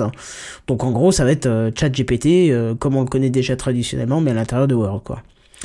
Du côté Excel, c'est plutôt dans l'intégration de données que ça va faire le taf, puisqu'il va être possible de renseigner à Copilot euh, un rapport de texte, par exemple, mais avec des données chiffrées à l'intérieur, et lui, il va générer le, le tableau qui va bien. Il va aller piocher dans le rapport et faire le tableau qu'il faut. Donc ça, ça peut être aussi intéressant. J'avais euh, publié un tweet, je sais plus sur le, euh, sur le Discord, je sais plus si c'était qui gagnait ou c'était un tweet où tu voyais justement quelqu'un, euh, vous savez, la fonction d'Excel qui permet de tirer euh, une colonne et que ça la complète tout seul, ça le fait déjà Ouais, ouais. euh, pour des dates, des choses comme ça. Où le truc n'était pas du tout cohérent. Je sais plus si c'était Google ou Microsoft justement qui n'était pas concluant. Enfin, J'essaie de retrouver le truc. Bah écoute, hésite pas à remettre ça, ouais. Euh, côté Power po, po, oh là, je, je commence à parler comme mes collègues. pauvre Power- point. Le PowerPoint, non, c'est le PowerPoint, sera aussi doté de, de Copilot, hein, qui sera en mesure de convertir des fichiers Word en PowerPoint, et même de réaliser des ajustements sur les présentations générées, euh, qu'il serait difficile de faire soi-même. Alors, ça reste un peu flou dit comme ça, mais on n'a pas beaucoup plus d'infos pour l'instant. Mais Microsoft précise tout de même que 90% des fonctions de PowerPoint ne sont pas exploitées par les utilisateurs, mais que Copilot pourra les exploiter et donc les faire connaître du grand public. Donc ça, ça peut être intéressant. Bah, c'est- un peu le problème de, de, de, je trouve, de PowerPoint ou de toute la suite Office. C'est que, d'accord, il y a plus de fonctionnalités, mais elles sont tellement imbitables et t'as tellement masse trucs qui te servent à rien, alors que la suite Google, d'accord, t'as moins de trucs, mais t'as ce qu'il te faut, quoi. Oui, oui, c'est vrai que c'est une usine à gaz maintenant pour, euh, pour, pour faire ton, ta lettre euh, à, à ton, ton truc d'électricité pour dire que tu changes d'opérateur. C'est un peu, euh, c'est un peu surgonflé, on va dire. Alors pour Outlook, Teams et OneNote, alors là pareil, euh, on comprend bien le potentiel de Copilot hein, qui sera en mesure de répondre à nos mails, de résumer nos réunions Teams et même de synthétiser des notes directement à votre place. Alors espérons simplement que sous un mail ça soit pas écrit rédigé grâce à Copilot, sinon bonjour l'ambiance quand vous envoyez un mail. Hein, C'est clair. ça le fait pas du tout, je trouve. Voilà. Alors pour la date, Microsoft nous dit que c'est pour dans les prochains mois, sans nous apporter plus de précision. Est-ce que ça, ça vous hype un petit peu euh, Oui, j'aimerais bien que ça puisse envoyer chier tout le monde euh, par Copilot plutôt que moi je me, je me casse le cul à écrire des, des trucs en expliquant pourquoi je les envoie chier. Je fasse un raccourci, envoie les chier, et puis qu'il fasse, bah écoutez, non, euh, pas le temps, salut. c'est Copilot qui a écrit, c'est pas moi, c'est bon, arrêtez. Ouais, là, là, il Euh, faudra que ça soit marqué rédigé par, par Copilot. C'est ça. te- oh là ça là, oh les IA, franchement. J'avoue que j'y vois un intérêt euh, à ce que euh, on utilise de plus en plus cette fonction pour résumer les emails et pour écrire des emails Mm. et que du coup, euh, quand tu envoies un CV, tu n'es plus à t'embêter à brosser dans le sens du poil le recruteur comme jamais pour que Copilot le résume à la fin par j'ai besoin de manger s'il vous plaît. Oui, c'est pour manger. C'est globalement pourquoi vous voulez rentrer dans la boîte? Bah euh, j'ai besoin d'un salaire. J'ai gravement faim. Voilà, Alors moi j'ai deux écoute. idées qui me viennent en tête. La première, c'est quand est-ce qu'on va arriver au moment où c'est une IA qui va écrire le mail et une IA qui va lire le mail? En bordel. pleine autonomie. C'est Siri qui parle à Siri, tu sais. Mais c'est ça. Ça va être sympa, effectivement. Et deuxièmement, mais ça sera, ça va faire un petit lien avec une news que je vais vous évoquer après, donc on en parlera un peu plus après. Le, je suis un peu curieux au niveau de la vie privée de ce que ce, cet outil va. Oui, ça c'est un des bah, points, on en a déjà hein. parlé la semaine Mais dernière. il y a vous inquiétez pour rien. Ah bah c'est cool. Laissez-nous tout, comme ils disent quand tu installes Windows Oui, 10. voilà. Mais ils l'ont enlevé ça. Hein. Ils l'ont enlevé. Hein. C'était une. euh, Bah, parce parce que j'ai cherché pourquoi c'était comme ça. Apparemment aux États-Unis, ce serait plus une expression qui n'a pas la même euh, connotation négative qu'en France. Ah non, c'est clair. Donc euh, J'ai retrouvé le tweet sinon, donc c'était bien euh, Copilot qui perdait euh, face, euh, face à, à Google Docs en vrai. Il te complète January, tout va bien, February, tout va bien, Marurary, April, Mayurary, January. January, enfin bref, ça part en couille. Ok. Ouais, c'est un peu ça. Bon bref, voilà pour Microsoft. On va passer du côté de Netflix. Je change ma petite image parce que je le sais très bien, depuis que Netflix a sorti ses jeux, vous ne regardez plus de séries ou de films sur Netflix, mais vous faites que poncer les jeux chaque soir un peu plus. Comment ça non? Ils C'est ont vrai. sorti des jeux? Oui. oui, oui. Oui, justement, il y en a déjà euh, 55 qui vous sont proposés gratuitement avec votre abonnement payant J'aime bien quand ils disent euh, proposer gratuitement, mais c'est avec l'abonnement payant, donc c'est pas gratuit. Oui, mais non, mais ils sont gratuits à l'intérieur. Oui, mais je paye l'abonnement. je paye plus l'abonnement, il n'y a plus de jeux gratuits. Donc, euh, Puis c'est pas comme s'ils avaient pas augmenté. Non, non, non, surtout pas. Oui, c'est gratuit. C'est ça. Et euh, bah, ça me fait plaisir parce que visiblement vous êtes comme 99% des abonnés Netflix, c'est-à-dire que vous n'avez même pas essayé un seul des jeux. Après, il faut dire que même si l'offre semble fournie, franchement, ça vend pas du rêve. Et le seul jeu que j'ai vu dans la liste qui aurait pu m'intéresser quand j'ai rédigé cette news, je l'ai trouvé directement dans l'App Store, donc pourquoi je vais passer par Netflix pour y jouer, ça n'a aucun intérêt. Toujours est-il que malgré ce succès tout à fait proche du néant de l'offre de gaming, 70 autres jeux sont en développement et 40 sortiront cette année sur la plateforme grâce à un partenariat avec Ubisoft. Carrément, hein. On va faire du jeu de qualité là. hein. Ah, je connais un prochain dev pour euh, Netflix? Non, mais je te trouve vachement dur. Je vais dire que certains jeux qu'il y a dessus et qui sont vachement chouettes. Ouais, je te laisse finir. Je les ai tous regardés. euh, Alors ceux qui vont sortir, je ne sais pas parce qu'il n'y en avait que deux qui étaient euh, cités et ça me parlait pas du tout. Euh, mais ceux qu'il y a dessus, honnêtement, j'ai fait la liste. Il y a rien qui, enfin, il y avait rien d'intéressant comme ça, quoi. Bah, je vais en donner quelques-uns chouettes à la fin de ta news. Bah laisse-moi terminer juste ça et ça sera pour toi. Euh, D'ailleurs, il y a Léane euh, Lumbe, Lumbe, Lumbe, je sais pas comment ça se prononce, la responsable du service gaming de Netflix, qui annonce quand même, accrochez-vous à vos sièges parce que ça va décoller, hein. Ils veulent devenir un éditeur de classe mondiale qui livre des jeux incontournables à nos de- millions de membres à travers le monde. Voilà, je, je suis désolé, c'est un peu difficile. Quelle belle ambition. ah ouais, c'est joli. Mais après, après, après, à la décharge, quand Steam est arrivé, on a fait qu'est-ce qu'ils veulent avec leurs jeux qu'on paye sur Internet et qu'on n'a même pas dans la bibliothèque? Et bah maintenant, qui est-ce qui achète encore des jeux physiques euh, À part pour les consoles, c'est quand même plutôt rare. hein. Et, Donc, et euh, maintenant, euh, voilà. hein, voilà. Maintenant, Donc, Steam Deck. maintenant, voilà, effectivement. Mais dites-moi, monsieur Gaston, c'est une Steam Deck? Oui, alors cite-moi je des te- jeux, tiens. Ouais, je te trouve vachement rude parce que pour le coup, euh, Netflix fait déjà d'excellents jeux et surtout nous des très bons partenariats parce qu'ils ont par exemple noué un partenariat avec euh, la boîte qui fait Reigns, qui est un jeu de un jeu assez chouette où tu dois swipe à droite ou à gauche des cartes à la Tinder pour écrire une J'allais dire, histoire. ça s'appelle Tinder. Oui, c'est trop bien ça. Et bah, leur dernier jeu est dispo en exclusivité sur Netflix. Euh, Il y a le jeu Desta, The Memory in Between, dé- développé par Ustwo Games, qui avait fait Monument Valley, qui est dispo gratuitement aux abonnés Netflix, qui est un excellent mix entre roguelike et stratégie, qui est super super chouette, euh, qui n'est pas encore sur PC. Il y a euh, euh, Kentucky Road Zero qui est arrivé dessus, qui est un, Ça, une merveille. C'est partout. Oui, mais pas sur mobile. Il était pas sur mobile. Et en fait, le truc, c'est que non, non, il était pas sur mobile. Je te confirme qu'il est pas sur mobile. Et le truc, c'est qu'il y a Netflix et c'est les devs de Desta, donc Useful Games, qui disaient on compte sur Netflix déjà pour ramener de l'argent parce que Netflix, c'est comme le Game Pass, il pose de l'argent pour avoir de jeux, mais aussi sur l'expertise de Netflix sur la localisation. Parce que c'est super pénible de localiser un jeu et Netflix avec leurs séries ont des traducteurs dans tous les pays et euh, ont les normes euh, de langue de beaucoup de pays et pour un développeur, avoir ce partenariat-là qui te permet de faire de la localisation pour ton jeu dans plein de pays, tout en ayant un grand parc d'utilisateurs, euh, plus du pognon infini, ça permet d'être d'être ultra chouette et au moins rien que pour cette histoire de localisation. Et pour ajouter, euh, Ubisoft ont déjà fait un partenariat avec eux. C'est le jeu Soldat Inconnu 2 qui est sorti en exclusivité dessus, qui est très chouette. Et il y a Into the Breach aussi qui est disponible dessus, ou Ça, c'est Moonlighter. top. Ouais. Tous les bruits, c'est quoi encore? Oh, c'est trop cool. C'est une sorte de jeu de stratégie. C'est fait par ceux qui ont fait euh, Faster Than Light, je crois. Et euh, c'est une, une sorte de jeu en isométrique, de stratégie avec des, c'est une sorte de petit Pacific Rim, quoi, si tu veux, avec des mechas, des kaiju, et, et ben, faut gérer tes déplacements, case par case, euh, faire des attaques, prévoir un peu ce qu'ils vont faire, et c'est, ouah, c'est, ça paye pas de mine, mais c'est, c'est super fun pour une session dans les toilettes, quoi. Et, euh, et là, par exemple, le jeu Terranil qui sort mardi prochain, Oh, sérieux? Euh, Oh, faut que j'achète. si je dis pas de possible, est en exclusivité euh, sur mobile pour euh, sur Netflix. Il sera le jour de la sortie euh, via Netflix. Ces histoires d'exclusivité, ça m'a toujours cassé les noisettes et ça continuera à me casser les noisettes, franchement. Bah d'un autre côté, ça fait de l'argent. Donc euh, moi, Et- pour un- euh, moi, on me propose une exclue de 6 mois sur Epic Game Store qui me rapporte 500 000 balles et me permet de rentrer dans mes frais, bah j'accepte. Mais je suis pas sûr que c'est une très bonne image chez les gens. Ça commence à commence à avoir une bonne image. Mais Epic font plus d'exclus, mais au moins une exclue temporaire console, ça commence à les gens comprennent de plus en plus maintenant. Et Netflix Gaming, c'est toujours uniquement pour Andro- euh, sur Android ou Alors moi iOS Non, non, aussi. sur iOS, je l'ai aussi, mais Oh.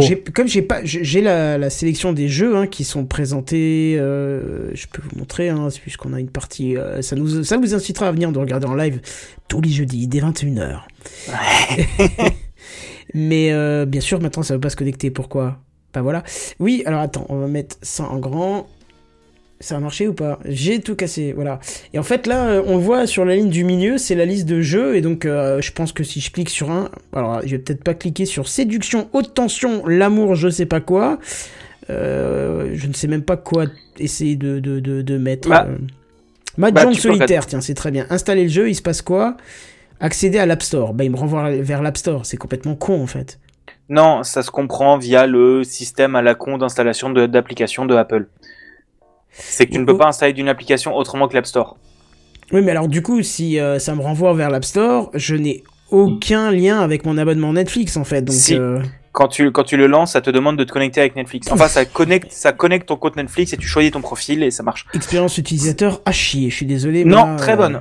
Non, Très bonne. euh, Tu, tu, tu- tu dois rentrer ton truc Netflix pour lancer un jeu. Non, t'as pas de- pas Non, besoin de rentrer, tu es directement loqué, déjà oui. connecté. Ouais, mais je, Tu choisis juste ton profil et c'est. Mais non, non, je te trouve très rude. Bah et oui, pour je le suis coup, très c'est rude, une c'est très avis, bonne j'ai le droit expérience d'avoir euh, utilisateur. mon avis. Hein. Ça t'étonne, Bigaston Je te donne le mien. Non, non, mais bien sûr. Mais Bah voilà. écoute, on verra. Je, je ferai le test euh, hors, euh, hors émission, euh, là où j'aurai plus, plus le temps, on va se mettre un Je t'en enverrai quelques, quelques très bons jeux mobiles euh, sur l'abonnement Netflix et tu m'en diras des nouvelles. Ouais. Et Geneviève, qu'est-ce que tu nous montres là? Je viens d'installer euh, Reigns et euh, donc effectivement j'ai l'interface Netflix qui arrive. Par contre il me dit faut te connecter puis il dit- ensuite il dit tout de suite ah un problème est survenu. Trop dur, Kenton. Oui, c'est vrai, tu vois, expérience utilisateur encore une fois qui est un peu... Bref, on verra, c'est c'est le début, ça va s'améliorer, et puis n'oublions pas qu'ils veulent devenir un éditeur de classe mondiale qui livre des jeux incontournables à leurs millions de membres à travers le monde. On verra ça. Bah écoute, Bigaston, nous on te souhaite de travailler avec eux, hein. tiens, ça serait bien. Honnêtement, en tant que développeur, le, le- enfin, je me place de l'autre côté, du côté Bah oui. utilisateur. Bon, c'est juste ça fait un truc euh, en, en plus, mais en fait, l'avantage, pour moi, c'est exactement le même avantage que l'Xbox Game Pass, c'est que tu as déjà des millions d'utilisateurs et euh, ces millions d'utilisateurs n'ont pas à débourser de l'argent en plus. Euh, Enfin, c'est pas comme si ça te coûtait plus cher ton abonnement Netflix. Si, ils augmentent le prix, mais pas à cause des jeux.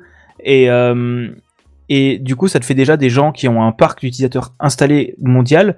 Et en fait, euh, souvent, dans ces trucs comme ça, c'est on te dit, pour le Game Pass, ça fonctionne à peu près comme ça. C'est soit on te dit, euh, on te file une somme fixe qui est peut-être plus élevée, mais on s'en fiche de est-ce qu'on fait zéro utilisateur ou un million. Et si t'en fais un million alors qu'ils en avaient prévu 100 000, bah c'est pour ta pomme. Enfin, ça te rapporte que dalle. Soit tu fais genre, on te paye 100 000 balles euh, pour 1000 utilisateurs. Enfin, j'ai pas les chiffres. Hum, bien sûr. Mais et ça c'est assez intéressant en termes de trucs que tu regardes, c'est le, les édit- l'éditeur The Game Makers, The Game Bakers pardon, qui ont fait Fury et euh, euh, putain, un- ils ont fait Fury et un autre jeu dont j'ai oublié le Heaven. Heaven. En fait, il y en a un qui était passé sur PlayStation Plus, euh, donc l'abonnement du côté PlayStation, et l'autre sur le Xbox Game Pass, donc l'abonnement du côté Microsoft. Et en fait, ils ont dit euh, bon, sur PC, il s'est pas passé dans des abonnements, donc ils ont les DLC qu'ils ont sortis, ils les ont sortis sur, euh, enfin sur PC et sur console. Mais sur console, euh, le DLC de Fury, ils l'ont sorti uniquement sur PlayStation parce que ça veut dire refaire du développement spécifique pour la plateforme. Et ils l'ont sorti uniquement sur PlayStation parce que le parc utilisateur était vachement plus grand. Hum. Et en fait, ça, c'est c'est aussi une histoire de rentrer dans tes frais. Euh, un, un abonnement avec euh, Epic Game Store, je sais plus combien c'est, je sais pas combien c'est, mais ça peut être bien facilement 500 000. 500 000, c'est un quart de production de jeux vidéo. Et euh, 500 000 balles qui, où tu sais que tu as forcément cet argent qui Oui, tombe oui, à la fin sûr, de ta ouais. production, ça te, ça te, ça te sécurise de ouf. Et euh, tu vois, euh, l'éditeur Ustwo Games, bah, ils avaient fait la même avec Apple. Leur, euh, leur, euh, Apple non, c'est pas. C'est pas Uswo Games, c'est un autre éditeur, mais Apple Arcade, ça revient exactement au même. C'est juste euh, ton jeu arrive dessus, t'as une exclusivité de 6 mois, et ensuite le jeu arrive partout. Mais c'est une Euh, section à part, tu vois, ils ont bien vu le truc au moins. C'est une section à part, euh, Apple Arcade. C'est pas mélangé en plein milieu, là, c'est... Oui, c'est vrai que c'est un peu perdu, et encore une fois, Netflix fait exactement comme les séries, pour tous les goûts. T'as les jeux claqués au sol que t'as des pubs sur Instagram, et des jeux tri- triple A excellents comme Immortality, Into the Breach, des jeux qui sortent limite en même temps que sur PC, et qui sont pas des jeux au rabais, qui sont des excellents jeux, et qui tournent très bien sur mobile Mm. pour le coup. Et, et en plus, c'est pas comme si c'est pas juste on te prend le jeu et on te le fout sur mobile à la zob. C'est vraiment il y a une réflexion sur l'adaptation. Moonlighter, ils ont réfléchi les contrôles pour que ce soit jouable. Je pense que Into the Breach, Oui, mais ils là, c'est pas le problème de Netflix, là, c'est le problème de toute adaptation sur mobile, hein. Oui, mais tu vois, Netflix ils auraient pu dire bon, euh, vous prenez Unity, vous nous faites un build Android et euh, et on s'en fiche. Ouais, je pense pas. Non, ce serait une mauvaise chose de commencer comme ça, quoi. Bien sûr, mais enfin, il y a certaines boîtes qui ont fait ça. Hmm. Euh, mais je trouve que Netflix n'est pas forcément en désaccord là-dessus, et ils avaient quand même fait une conférence à l'E3 l'année dernière qui était euh, où ils nous avaient annoncé, je crois que Terranil, ils, a- ils, ils avaient eu un bout dans Netflix euh, où ils nous annonçaient qu'il arriverait sur l'abonnement Netflix le jour de la sortie. Voilà. Bah écoute, on verra bien, je testerai et je te dirai si, si c'est bien ou pas. Allez, on passe à la suite, on va parler de Adobe, et je vais lire mon titre parce que je suis fan de mon titre. I believe Firefly, I believe Adobe Touch the Sky. Il est mignon. Oui, chaud. Ça va être pour toi, J'aime Geneviève. que t'as mangé ce soir était périmé en fait. Ouais, ça doit être ça. C'était ça le clown. C'était salade de chevaux, j'ai de chou blanc pour être précis, tu vois. Je te donne même ce que je mange. Bref, ça va être, euh, ça va être pour toi puisque tu parlais avant des droits d'auteur. Mais là, pour finir, euh, alors qu'on parle de Midjourney, Dali et Tutti Quanti, on en oublie presque que les professionnels du graphisme depuis, wow, si ce n'est plus, bah en fait c'est tout de même euh, euh, Adobe qui domine le marché, ben depuis toujours, waouh, si ce n'est plus. Hein. Et je pense qu'ils devaient bouillir à voir euh, passer les mid-journées Dali et ainsi de suite, parce qu'au final, euh, c'est leur tour de sortir euh, l'IA au sein de Photoshop, Illustrator et Tutti Quanti. Hein, J'aime bien ce mot-là ce soir. Alors vous allez me dire, mais ça existait déjà en fait l'IA dans les produits Adobe? Oui, mais alors c'était pour des petits effets, c'était pour de la petite correction. Et là, à l'instar de Midjourney et Dali, ça sera euh, histoire de générer des compositions complexes, des nouveaux pinceaux, générer de nouveaux dégradés, faire de la transformation audio et vidéo. Alors audio, on l'a déjà vu avec Adobe Podcast, qui a une correction du son monumentale. Et même des contenus 3D, euh, tout ça via euh, des commandes, euh, le fameux prompt quoi. hein. Euh, J'ai regardé un peu ce que ça donne, euh, c'est vraiment chouette, hein. c'est vraiment chouette et ça, ça a pas la touche euh, des, des générateurs qu'on a l'habitude de voir en ce moment. C'est un peu plus propre, ça fait plus graphisme euh, bien découpé, bien propre à la, Photoshop et à l'Illustrator. Donc euh, voilà. Ça s'appelle Firefly, d'où mon titre un peu rigolol. Et Adobe précise que les modèles ont été entraînés sur ce qui est déjà présent sur Adobe Stock, et donc euh, du contenu sous licence, ainsi que du contenu libre. Et c'est là que ça va te plaire, mon cher JNBR. Ah oui. Euh, pour ce qui est du contenu sous licence, Adobe précise que c'est à usage commercial et donc prévoit une rémunération des artistes qui ont fourni des données d'entraînement. Alors pendant la phase bêta, ça ne sera pas le cas, mais dès que la bêta se terminera, les détails de cette rémunération seront communiqués aux artistes. Et d'ailleurs à terme, Firefly pourra s'entraîner sur vos propres contenus afin de pouvoir générer du contenu qui vous ressemble ou coller à une identité de marque par exemple. Euh, donc voilà, ils ont vraiment prévu. Que les droits d'auteur soient au centre du truc. Et donc vous allez pouvoir dire, ben moi Firefly, j'aimerais bien lui envoyer toutes mes compos et tout. Et ben vous serez rémunéré pour ça parce qu'il va apprendre grâce à ce que vous avez créé. Et donc là on est vraiment dans le respect euh, des droits d'auteur. Après il faut voir ce qu'ils vont tarifer parce que si c'est 10 centimes par truc, euh, bon, euh, et puis que tu Ah. te payes une fois et c'est fini, il y a aucun intérêt. C'est bien, ils arrivent avec leur offre, euh, mais sérieusement travaillés, ils ont, ils arrivent avec une solution en fait. Oui c'est ça. Là c'est pas on sort un truc et on verra après pour ceux qui ont qui ont C'est ça. Ils euh, pensent vraiment au, bah, à faire ça dans les règles du dollar finalement. Mm, Ça c'est ça. pas vraiment, mais en tout cas, ouais, c'est euh, éthiquement, ça m'a l'air correct en vrai. Alors Firefly c'est déjà euh, disponible en bêta sous une interface web à part, hein, donc il faut aller euh, vous tapez Firefly, vous tombez très rapidement dessus, et il faut demander euh, l'accès à la bêta. Euh, donc Ah oui, moi voilà. j'ai- fait la demande, j'ai pas encore eu la réponse. Non, Ouais, non, pa- j'ai pas, encore eu- j'ai pas encore eu la réponse. Euh, et là, je vais poser la question au vidéaste ici, hein, euh, parce que je crois qu'il n'y a pas de graphiste, donc en gros, j'ai une bière, parce que je crois que t'es le seul vidéaste. Bah non, il y a Bigaston aussi. Il y a Bigaston. Oui, il y a Bigaston, effectivement. Euh, mais je, je croyais que tu n'étais pas là ce soir quand j'ai écrit la news. Je croyais que tu t'étais mis absent. J'ai mal regardé.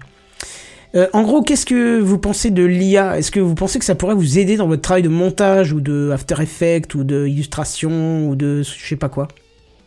Oui, clairement oui, euh, parce que je me suis fait une réflexion aujourd'hui. euh, c'était pour autre chose encore. C'était par rapport justement à un problème d'enregistrement de son et du fait que je suis dans un appart très mal insonorisé et que on m'a dit mais euh, t'as pas utilisé Apple un truc en IA Apple, bah ouais, je euh, ne- ne- euh, non sur GarageBand en enregistrant, tu sais, j'ai les bruits des voitures, j'ai tout ça qui passe et à chaque fois je dois passer au montage derrière, enlever toutes ces merdes quoi. Oui, mais essaye, ah, essaye Adobe Podcast. hein. Oui, oui, Adobe Podcast. Mais j'ai demandé l'accès là. J'ai demandé l'accès. Mais on m'a proposé ça. On m'a, en fait, on m'a dit tout simplement, mais il y a, il y a l'IA. En fait, on est dans un, on, entre dans un monde où si tu as un problème, l'IA peut te le résoudre. Si Oui. tu as un besoin, l'IA peut te le, peut te le donner. Et je m'en rends compte vraiment au fur et à mesure. Et là, ce que tu proposes là, bah carrément, oui, bien sûr, complètement que ça peut m'aider. J'ai pas d'idée là maintenant tout de suite en tête, mais j'imagine que la moindre problématique que je pourrais rencontrer, je pourrais euh, utiliser l'IA, euh, un, un outil d'IA pour, pour m'en sortir. Donc clairement, ce que là euh, Adobe propose, fatalement, je, lui- je lui trouverai une utilité, bien sûr, Mhm. complètement. Et le temps, par contre, gagné, ouais, il est monumental. Par Ça, contre, ça m'étonne que tu me dises que tu as demandé un accès parce qu'il me semble que pour le Adobe Podcast, tu, tu as déjà un truc dispo Bah, sais sans pas, demande mais- en fait. En fait, alors il y a Enhance Speech. Qui Oui, est, pardon, euh, c'est celui-là. C'est celui-là déjà. voilà. Celui-là, il est monumental. Tu, tu peux déjà essayer. Il est, il est, il est, il est Eh ben, je vais, je vais pas me casser le cul. euh, pardon, je suis désolé avec les robots. Je vais pas me casser les pieds euh, avec le montage. Je vais euh, Bah, faire le ça montage, il fera pas ça pour toi, mais Oui, oui, non, il non, va mais je veux corriger dire ce le- qui est au niveau son de merde. Voilà, c'est ça. Enlever tous les bruits et compagnie. Je vais pas m'embêter avec ça. Je vais foutre ça là-dedans et puis je verrai ce que ça donne complètement. Ouais. Ouais, essaye, tu vas voir, c'est assez terrible. Et c'est marrant la façon dont ça marche. Là, on voit vraiment qu'il y a de, de l'IA derrière. J'ai testé, alors d'abord en très bonne condition, pour voir s'il arrive Mhm. quand même à m'enlever un petit peu la réverbération de ma pièce. Il enlève tout. C'est tellement, tellement sec à la fin, t'es limite obligé de remettre un peu de réverb hein, pour que ce soit moins sec. Et j'ai fait un truc, j'ai commencé à m'éloigner, m'éloigner. Tu sais comment on fait toujours la vanne, où tu parles comme Oui. ça. Et j'ai fait plusieurs essais. Et au bout d'un moment, je me suis mis euh, carrément dos au micro. J'ai parlé vers le mur et donc on entendait Mhm. la réflexion du son. Je l'ai passé dans la moulinette. Et en fait, ce qui est très étonnant, euh, c'est que j'ai réécouté le fichier que ça a donné. Ben, c'était plus mes paroles. C'était bien Ah. ma voix, c'était bien des mots, mais c'est des mots qui n'avaient aucun sens. En Mais fait, il a reconstitué Ah des mots avec ma Il faut voix. que tu nous le postes ça. Ah, je, je sais pas si je l'ai gardé, mais tu peux, euh, tu peux refaire le test. Hein, oui, au pas pire, je hein. le test. ouais, tu te ouais, mets loin, euh, machin. Elle- il va te refaire une voix propre, euh, mais c'est pas avec ta voix, mais c'est c'est Oh, pas la le mot que t'as voix de prononcé en fait. cauchemar. Oui, c'est ça, parce que ça prononce des mots qui n'existent pas en fait. Tu vois. Oh, être flippant. Ouais, ouais, c'était assez flippant quand j'ai entendu ça, parce que là, tu te dis, en fait, ouais, en fait, euh, quand il est, quand il est en galère, en fait, il recompose ta voix avec euh, des bouts de choses qu'il a pu comprendre, quoi. Bah. Donc c'est assez, euh, c'est assez flippant, ouais. Bon, voilà pour moi, pour Adobe. Moi, j'ai hâte que ça fasse un petit peu de montage euh, à ma place. J'avoue que moi, j'ai pas forcément le même avis que vous sur euh, tout ce qui est IA. C'est vrai que je t'ai- Euh, je t'ai pas demandé, en fait, euh, Bigaston, qu'est-ce que tu penses, toi, pour le montage euh, ou pour le. Il y a pas de problème, t'inquiète pas, je, je mets mon pied dans la porte. Non, dis- disons que le truc c'est que, enfin, on en a discuté vite fait avant l'émission, mais pour moi le truc c'est que l'IA, j'en ai marre qu'on en parle tout le temps, parce que c'est à la vanne des développeurs de ouais, on a fait de l'IA, c'est des boucles if imbriquées, et euh, et que j'ai l'impression que t'as beaucoup de l'IA qui sont en mode ouais, on fait de l'IA, alors que c'est des outils qui existent depuis 20 ans, mais c'est juste qu'on a mis, euh, tu sais, le tampon IA dessus, en mode on a fait du deep learning, mais c'est la même chose qu'avant. Du genre la reverb, bah tu vas pas me dire que c'est maintenant qu'on la corrige. Euh, bon d'accord, t'as les outils d'IA qui sont ultra impressionnants. Ah ouais, mais je c'est pas la même chose, hein. non mais bien sûr, non mais bien évidemment. Mais c'est pas le même système. Mais je trouve que on essaie de foutre de l'IA partout parce que c'est un buzzword en ce moment. Ah oui, bien sûr, c'en est. euh, Mais euh, mais moi ça m'agace un peu. Mais tu vois, il il y, a en fait le truc c'est j'ai pas envie de mettre de l'IA parce que je préfère travailler avec des artistes. C'est un peu c'est un peu mon côté aussi étymologique droit d'auteur et tout ça. Enfin pas étymologique. Euh, c'est mon côté éthique. Éthique. Voilà. Mon côté éthique, tu vois, quand j'ai besoin de, quand j'ai besoin d'une image, j'ai pas envie d'aller la chercher sur une banque d'images. Je préfère les bosser avec euh, bah, toujours la même graphe. Je bosse avec Miflu comme d'hab. Euh, je préfère lui dire bonjour, j'ai besoin d'emote. Est-ce que tu peux me le faire? Et je la paye plutôt que de me dire je l'ai euh, je l'ai généré, d'accord, ça m'a coûté que dalle, mais euh, c'est pas forcément exactement euh, exactement la même euh, ce que j'ai besoin, exactement ce que je veux. Et j'ai l'impression que ça revient à peu près toujours à même truc. Tu sais en mode les développeurs, euh, vous avez pas peur que l'IA vole votre travail? Bah faudrait déjà que les clients sachent ce qu'ils veulent. oui, c'est c'est euh, enfin c'est un peu pareil avec l'IA c'est vous avez pas peur que l'IA vole votre travail? Bah il faudrait déjà qu'ils sachent ce qu'ils veulent parce qu'un artiste c'est pas uniquement un artiste qui exécute c'est aussi un directeur artistique c'est aussi euh, qui s'est entraîné sur plein de choses etc etc et euh, mais par contre en termes de euh, création vidéo moi j'aimerais bien un outil euh, bon moi je bosse beaucoup en format vertical parce que je fais du contenu beaucoup pour TikTok et j'aimerais bien un outil qui permettent, mais Adobe le fait un peu, mais j'ai pas envie de payer Adobe parce que euh, c'est trop cher, mince, euh, au bout d'un moment. Mais euh, mais le, c'est le la boîte souci, qui le paye, donc ça va, mais c'est vrai que ça reste assez bah, cher genre au moins, 40 quoi. euros, 50 euros par mois euh, juste pour Photoshop. Non, c'est 20 euros pour Photoshop, euh, ça doit être 70 balles pour tout. Euh, bref, c'est je trouve moi il y, avait le côté qui c'était je sais plus si c'était Adobe dans Premiere ou c'était le truc de GoPro mais tu sais de, de sélectionner la bonne zone pour transformer en vertical ou en horizontal Mhm. je sais plus bref voilà Ah d'accord, je, je- euh, je croyais qu'il y avait une suite à ce que tu disais. non non fait. mais mais je- j'ai pas forcément de suite et le truc c'est que j'ai pas forcément envie d'utiliser de l'IA partout parce qu'il y a mon côté un peu euh, éthique qui dit euh, j'ai pas envie de C'est faire tout artisanal, c'est fait maison, tu comprends ça? C'est c'est pas ça Avec parce de que je- l'huile de coude. Mais Parce que attends, vous faites- tout, dépend comment tu t'en sers. Regarde. euh, Bien sûr, bien je t'explique un truc bidon, tu vois. Euh, j'ai dû faire des synthés. Tu vois ce que c'est des synthés? Oui. Euh, Pour ceux qui savent pas, c'est des petites banderoles qui affichent par exemple le nom de la personne, sa fonction ou autre chose pour une vidéo. Euh, j'ai dû en faire, euh, je sais pas moi, une euh, 10 quinzaine pour une vidéo de de- d'un établissement, tu vois. Euh, ok, très bien, j'ai fait la première, puis j'ai remplacé euh, pour faire la deuxième, puis j'ai remplacé pour faire la troisième. Et au bout de 5-6, ça me cassait les noisettes, j'ai passé deux heures dessus parce que voilà. Là, je me dis, si j'avais de l'IA, je lui dis, écoute, tu vois ce que j'ai fait avec la première? Fais pareil avec tous les noms que je te mets dans la liste. Et puis lui, il le fait à ma place, ça dure 20 secondes. Je l'ai fait à la base. Mais lui, il me reproduit le truc à, à l'infini, tu vois. Ouais, Donc, mais euh, sauf que le truc c'est pas de l'IA, c'est un script. Oui, mais d'accord, toi, c'est un non, problème de sémantique, là, en fait. Non, oui, non, c'est Ah, c'est- c'est- c'est- c'est alors. exactement, c'est ce que je te disais avant. C'est que une c'est- série de if imbriquées, quoi. c'est- c'est bah, c'est des technologies qui existent et qui sont très cool et j'ai pas de problème à ce qu'elles existent mais techniquement on te colle le tampon IA dessus alors que techniquement ça fait euh, 20 ans que ça existe Mais oui, mais surtout Parce- que là, en ce moment, on y va fort avec le terme IA, mais ça fait quand même 5 ans qu'on nous balance de l'IA partout, quoi. Sauf que là, on Non, y va bien très sûr. très fort depuis quelques mois.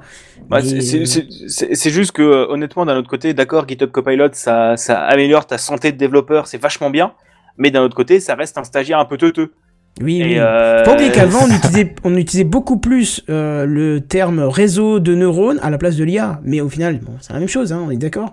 Et maintenant, Oh, on c'est dit le terme IA Apple, parce ça, que... hein. Comment? C'est le terme Apple, ça. Hein. Ah non, pas que, non, non, non, non, pas, Ah pas ouais que, non, non. T'es tellement brainwash euh, que tu reconnais plus les termes Apple. C'est ça, Ah là là. Non, non, il y a, y a C'est moi, je vois trop Apple, peut-être. C'est aussi un peu le truc de la quantité à la qualité. Parce que je l'ai pas calé en news, mais en parlant d'IA, je, je, je mets le pied dans la porte euh, je- pendant trois minutes. Mais t'as Ubisoft qui vient d'annoncer que les séries de quêtes des prochains jeux vont être écrites par de l'IA. Et Ouais, bon. d'un autre côté, je me dis, pouf, oui, c'est cool, mais encore une fois, c'est Ubisoft qui veut faire de la quantité à de la qualité et à payer le moins possible les gens, encore une fois, parce que bon, euh, pourquoi pas Parce qu'il y a déjà beaucoup de contenu généré par de l'IA dans les jeux Ubisoft, mais est-ce que tu préfères pas quelque chose de petit mais bien que immense mais vide parce que généré par de l'IA Et de toute façon, C'est- une question de mode. Regardez, à un moment, c'était la mode. Bien sûr. du quantique partout. euh, donc euh, voilà, et maintenant c'est ça. Bah, regarde, grâce à ça, on entend presque plus parler des NFT. Hein, euh, C'est exactement ce que j'allais dire. J'allais dire au moins ça a éclipsé les NFT. Les NFT. Voilà, donc. euh, Et, puis il y ça, aura ça quelque chose et, après. et- et l'IA a une hein. vraie utilité quitte à faire. Mais bon. Oui, voilà, c'est que ça. Bon, bref, euh, est-ce que, euh, monsieur Bière, tu es content d'entendre ça, qu'on a pris en considération les. Oh là, je vais tout tomber. Je suis très content et j'ai hâte de voir ce que ça, bah, ce que ça va donner. Et je là, oui, effectivement, je pourrais peut-être en avoir une, une petite utilité, effectivement. Nous verrons. Mais bon, forcément, t'es lié à l'abonnement Adobe, quoi. C'est le problème. Oui, mais tu, du coup, tu payes l'auteur en partie, donc. euh, Oui, c'est oui, de ce côté-là, oui, effectivement, tu payes l'auteur et t'as rien à te reprocher. Et puis surtout là où t'auras rien à te reprocher, c'est quand Firefly il sera euh, finalement intégré dans Photoshop ou autre chose, tu lui balances tout ce que t'as déjà produit et tu lui dis bon bah maintenant tu me fais une affiche, euh, je sais pas pour ça ça ça à ma façon. Et il te l'a fait. Et là tu t'auras l'impression de voler personne, ça t'aura juste fait le travail que t'auras mis 4 heures à faire mais à ta façon. Donc euh, voilà, bon, pourquoi pas. Benzen, Ouais. tu as fini ton rab? Ouais. Ah, depuis longtemps déjà. Je suis en pleine digestion là. Ah cool, alors fais-nous un petit rototo pas dans le jingle parce que ça va être à toi. Binzen. De Rototo que nenni, je vais vous parler d'une. En entrée, on va parler d'entrée en Tesla. Euh, ensuite, on va parler de sédimentation façon anthropocène. Et pour finir, un petit secret professionnel de ChatGPT. C'est quoi Oh, ChatGPT j'ai c'est faim. T'inquiète que tu vas être calé, euh, JMB. Tu vas en avoir plus qu'il n'en faut. Alors, pour commencer, on va parler de Tesla. Oui, parce que quand même, on a parlé d'Elon Musk dans une petite news vite fait, là, euh, dans la farandole euh, précédente, mais enfin, c'était un peu léger, quoi. Il nous, il, nous manque les, les, les frasques du personnage, quand même. euh.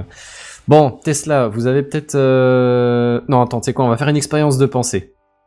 Imaginez, on est en euh, 95 à 2010, quelque chose comme ça.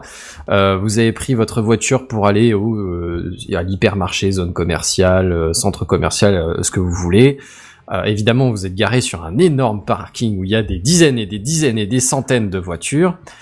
Euh, votre 206 euh, grise, euh, on ne peut plus classique, vous l'avez garé, vous vous souvenez vaguement à peu près où, mais trois heures plus tard, bah, tu reviens dans le parking, t'es plus trop bien sûr, tu, navigues un peu dans les allées, et puis ah, ah ça y est, 206 grise, oui, oui c'est ça. Tu te pointes devant, et puis je comprends pas, t'appuies sur la clé pour le, le déverrouillage centralisé, tu vois, puis bah je comprends pas, elle s'ouvre pas, qu'est-ce que c'est que ce bordel, t'essayes de mettre la clé dans la serrure, il y a peut-être plus de pile, on sait pas, tu vois. Là, tu as quelqu'un dans la Ça me bagnole. rappelle Tu une histoire, pètes une ça. vitre. Attends, attends, attends, attends. Puis ça, ça ouvre pas, ça ouvre pas. Bon, bah ça c'était old school, tu vois. Ça c'était le merde, je me suis planté de voiture. Parce que la tienne, elle était juste euh, la rangée suivante, hein, deux places plus loin, il y a, y a vraiment pas d'embrouille. Mais celle-là, c'était pas la tienne. Bon. Est-ce que vous voulez pas que je vous présente la version 2023 Un peu, on est dans le Je crois, oui, j'ai entendu parler. Oh, vas-y. Il était une fois, le début du mois, je crois, quelque chose comme ça, au Canada, à Vancouver. Euh, un Canadien, donc, qui, qui a pris sa petite Tesla pour aller au centre commercial. Il a fait ses petites affaires, hein, old school. On change pas une équipe qui gagne, hein, on est toujours dans le même, dans le même bail. Et puis après, il se dit, ah, faut que j'aille chercher mes gosses à l'école, et il retourne vers sa petite bagnole, il retrouve sa Tesla 3, il rentre dedans, il se barre, et au bout d'une demi-heure de route, Mais non. il reçoit un message en mode Excusez-moi, vous êtes sûr que c'est votre voiture? Mais non. C'est le propriétaire de la Tesla qui lui envoie un message après. Oui, parce que figurez-vous que je suis parti un peu vite là dans mon délire, mais en fait, il y avait une Tesla blanche, mais c'était pas sa Tesla blanche, c'était une autre Tesla blanche. La sienne était deux rangs plus loin. Et le mec Comment est rentré et parti dans une bagnole qui était pas la sienne. Alors bon, du coup, ils ont, ils ont, ils ont changé à la à l'amiable. Hein, le mec a fait demi-tour, patati patata. Euh, tout est, tout est bien qui finit bien. hein, Il y a, il y a personne qui a été lésé. Voilà, euh, il n'y a pas eu d'embrouille. Ils l'ont même déclaré à la police, mais en l'occurrence, comme il n'y a pas eu de, préjudice, bah, les flics, ils ont rien pu faire d'autre que noter une espèce de main courante. Je sais pas comment ça s'appelle au Canada. Euh, et en gros, a priori, ils peuvent rien faire d'autre. Par contre, les gars ont un peu été surpris de voir qu'ils pouvaient rentrer et conduire la voiture de quelqu'un d'autre. Tu m'étonnes. Bah oui, euh, quand même Tu les vois, gars. j'aime bien, il est plus confiant au niveau depuis de la avant, là, quand sécurité. En- Je vais faire des tests bien, au On parle pas de demain. hackers qui ont réussi un exploit. hein. On parle de deux gens normaux qui se sont juste plantés. Tu vois Mais Ah, la question, c'est, euh, c'est je- j'ai fantastique. pas lu le truc en détail, mais est-ce qu'il a déverrouillé la voiture avec son téléphone ou via la clé? Euh, alors ça, je t'avouerai que je ne sais pas. Euh, ils parlent de, de- dans les photos du truc, ils ont des téléphones à la main, mais je sais maintenant pas si ça a quelque chose à voir. Je sais qu'ils sont euh, qu'ils sont retrouvés grâce à un numéro de téléphone stocké quelque part, machin dans le truc, mais je sais maintenant pas s'ils ont déverrouillé les voitures avec le téléphone. Ça, j'en ai aucune idée. Euh, je, je suis désolé, j'ai pas la réponse. C'est bizarre. Voilà. Le fait est que tout le monde est un peu choqué. A priori, la boîte mail de Tesla Amérique du Nord est saturée. Déduisez-en ce que vous voulez. Il se trouve que par hasard, la réponse de Tesla se fait attendre. Hein, de deux, Oh, mais c'est deux, des utilisateurs, plus tard, euh, on attend toujours. Oh, c'est des génies, vraiment, c'est des génies. C'est quand même beau. Oh, JPP. Mais on sait toujours pas quelle est la raison technique alors. Bah, c'est ça. Non A priori, il y a une faille, hein, visiblement, je veux dire. mais, euh, C'est le mec, il a speedrun la Tesla, quoi. Il a trouvé un truc. euh, il a fait un marche arrière, il a sauté trois fois sur il a place, fait go, ça a déverrouillé bas, la gauche, droite, voiture. gauche, droite, Voilà. BBAA, start select et c'est parti. quoi. Hop là, mais je- une mais je minute connais- record du monde. Il y a un bug de collision entre la roue avant gauche et le pare-choc. Si tu connes ta tête cinq fois, tu passes au travers. tu no clip et hop. Non mais c'est le truc, tu vois, c'est c'est pas des hackers ont réussi, tu vois, parce que ça, je suis presque sûr qu'on en a déjà parlé dans Techcraft. Oui. Ok, et mettons, tu vois, il y aura toujours des failles, il y aura Non, toujours là, des, trucs à corriger, quoi. des mecs qui trouveront une façon tordue de faire. Ok, là c'est juste deux gars, enfin un gars en l'occurrence, euh, parce que l'autre il s'est retrouvé un peu sans mec, sa il caisse voulait comme un juste con, acheter mais du papier WC. c'est il ça, c'est le mec, il a rien fait de spécial, il a rien fait. C'est exprès, bon, bah, il est je vais y juste- aller. pip, Il pam, avait une poum. Tesla blanche, il est rentré dans une Tesla blanche, euh, je sais même plus, mais je crois que c'est une, une, une modèle 3. Oui, c'est une modèle 3. Euh, Eh mais, mais peu merde. importe, ça, ça pourrait peut-être une, une autre, ça se trouve la faille est la même. Hein. Juste, Le, le mec, le, le daron, le père de famille se, se gare dans son parking avec sa bagnole, il va faire une course, il revient, il rentre dans sa bagnole et c'est pas sa bagnole et ça rentre et ça marche quand même. Et il tourne, tu vois, enfin, je veux dire, la, la bagnole roule, tu vois, c'est même pas il est rentré dedans, genre elle était pas verrouillée, tu vois. C'est il arrive à conduire avec. Ah, et on- je crois qu'on a une réaction de ce monsieur en live. Tabernacle, mon char, c'est pas le mien. Ça alors, Mais il y a pas ton nom sur l'écran qui s'affiche quand tu rentres dans la voiture? Euh, non, mais tu as, enfin, si t'as paramétré les profils, par exemple, moi je sais que j'ai mon profil à moi, il y a marqué, euh, enfin, j'ai une bière en haut, et euh, je, voilà, bon, mais je regarde jamais, quoi, c'est, euh, je monte dedans, je roule, et Ouais, apparemment il a trouvé des trucs qui l'ont un peu fait tiquer, mais il l'a pas, euh, ça, ça a pas fait tilt tout de suite. Genre il y avait un impact sur son pare-brise alors que dans sa voiture il se souvenait pas qu'il y avait un impact. Plus gros qu'une pièce Euh, de 2 euros. il avait son chargeur de téléphone, mais il était pas au même endroit que d'habitude là où il le range. Enfin, ce genre de conneries, tu vois. Mais il y a rien, mais, mais c'est genre des petits détails à la con, tu vois. C'est Ça nous est arrivé il y a, il y a plus d'une vingtaine d'années avec euh, ma maman en sortant de l'école euh, très tard le soir après une réunion. Et on s'est aperçu qu'il y avait un souci quand on a vu qu'il y avait que le siège conducteur dans la voiture. Et on s'est dit, Ah. on nous a volé euh, les sièges. Et puis, là d'un coup, j'ai vu que rentré, juste, piqué les sièges, juste ce devant la nôtre, il y avait exactement la même. Et, et sauf que celle-là, elle s'ouvrait. Parce que l'autre ne s'ouvrait pas, mais elle n'était pas fermée à clé. Et on s'est dit, on nous a forcé la serrure Ah, et volé les sièges. ouais. Tu vois. Mais non.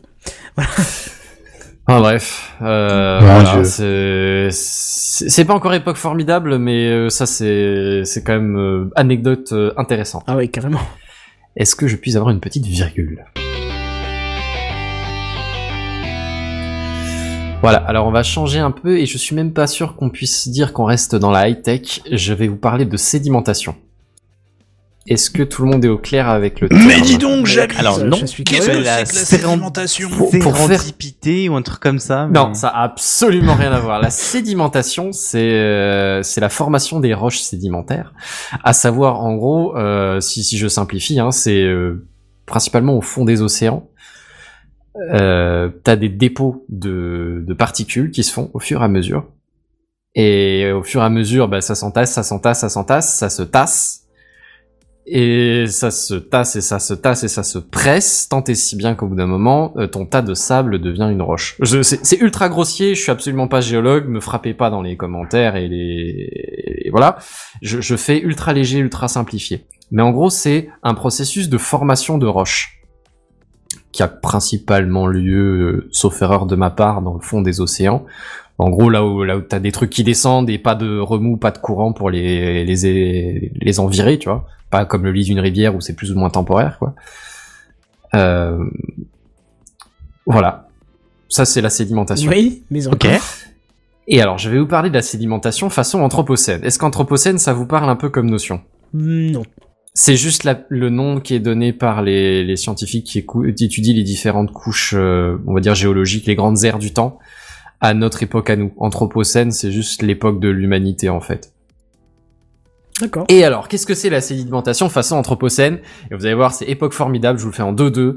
Figurez-vous qu'au large du. Brésil, euh, il y, a des- il y a des couches maintenant de, de roches en formation, donc de, de roches sédimentées, qui sont pas des roches, c'est des plastiques principalement. Ah, j'ai vu passer un Ah, truc. ouais. C'est-à-dire que on balance tellement de plastique dans les océans que maintenant, t'as une nouvelle couche géologique. Ben, c'est principalement du plastique. Et alors là, moi, euh, bon, euh, époque formidable, hein, ça va sans dire, il y a, a rien à rajouter. Euh, Il y aurait sûrement beaucoup, beaucoup de choses à faire, euh, voilà. Mais moi, juste l'idée qui m'est venue, l'idée à la con, hein, on note bien, c'est que du coup, principalement du plastique, est-ce que avec quelques petits millions d'années, ça redeviendrait pas du pétrole, tu vois, en, le- en le remettant un bon coup sous pression, en, euh, en le chauffant un peu plus proche du cœur de la Terre. Est-ce que d'ici quelques millions d'années, ça redonnerait pas de nouveau du pétrole? Et est-ce que Il faut coup, demander à des chimistes. hein. oui, non, mais j'y vais un peu vite parce que le plastique, c'est certes un résidu de pétrole, mais c'est qu'une partie, tu vois, qu'une certaine taille de molécules. Alors, je sais maintenant pas, tu vois, si ça reproduit vraiment du pétrole ou juste un, un truc partiel de pétrole. Et ou est-ce que même ça va juste rester solide, je- j'en sais rien, tu vois, mais c'est un peu le, le- le délire qui m'est venu, tu vois. Et est-ce que du coup, comme c'est un processus naturel, la sédimentation, tu vois, ça fait un peu comme le cycle de l'eau, mais euh, version géologique. Et est-ce que du coup, on peut pas dire que par conséquent, le pétrole serait une ressource euh, recyclable, tu vois? Et non Ouais, une ressource fossile. suis un peu plus Alors, ouais. clairement, moi, je suis parti sur Tu un délire. je- D'abord, mais- la news m'a attristé, mais techniquement, si tu vas un peu au bout du truc et qu'on constate que de soi, il y a une partie du, plastique qui, parce qu'en soi, le CO2 aussi finit par se dissoudre dans l'eau et après se sédimenter hein, partiellement, juste que ça met beaucoup trop longtemps par rapport au rythme où on le brûle. Mais, euh, mais, mais dans l'idée, est-ce que du coup, si tout finit par se retrouver, est-ce que ces ressources fossiles seraient pas juste des ressources renouvelables avec euh, un terme un peu plus long, tu vois? Bon, ça, non, on va pas se mentir, hein, dans l'ensemble, c'est quand même une nouvelle assez triste et assez euh, atterrante, on va dire. Euh, euh, jeu de mots euh, sélectionné. Mais enfin bref, on peut on peut faire des roches à base de plastique ou on compare. J'ai pas dit contenant exclusivement du plastique, hein, attention, mais, mais mais avec une bonne dose de plastique quoi. Euh, du coup, la, la couleur aussi est intéressante parce que c'est plus du bleu et du vert. Alors, je saurais pas expliquer si on fait plus de plastique avec des colorants bleu ou vert ou si c'est juste quand ça s'oxyde, euh, les microplastiques, la couleur. Mais C'est euh, juste que le rouge tient moins bien. Regarde, euh, souvent tu vois des affiches euh, où la couleur rouge est délavée. Bah, elle tient moins bien au Ouais. soleil. Le, le- le pigment rouge tient beaucoup moins bien au soleil. possible. Là, en l'occurrence, c'est plus euh, dans l'eau qu'au soleil. Mais j'imagine que ça se trouve, c'est effectivement la même chose. Puis après, bon, bah, de toute façon, euh, le, le pétrole de bas. Ouais, enfin oui, quoique le plastique est. Moi, est c'est plutôt noir le pétrole mais- de. ouais. Ouais. Enfin bref, c'est une roche du coup plutôt bleu verte, un peu euh, genre turquoise comme ça. C'est pas moche en vrai. C'est c'est effarant et triste, mais c'est pas moche. Bon voilà, euh, époque formidable. Est-ce que je peux avoir encore une petite virgule sonore? On a parlé d'IA tout à l'heure, plus précisément Kenton quand tu parlais d'Office 360 et de l'intégration de, de ChatGPT dans, euh, dans, Ouais, ouais. en tant qu'assistant dans le truc.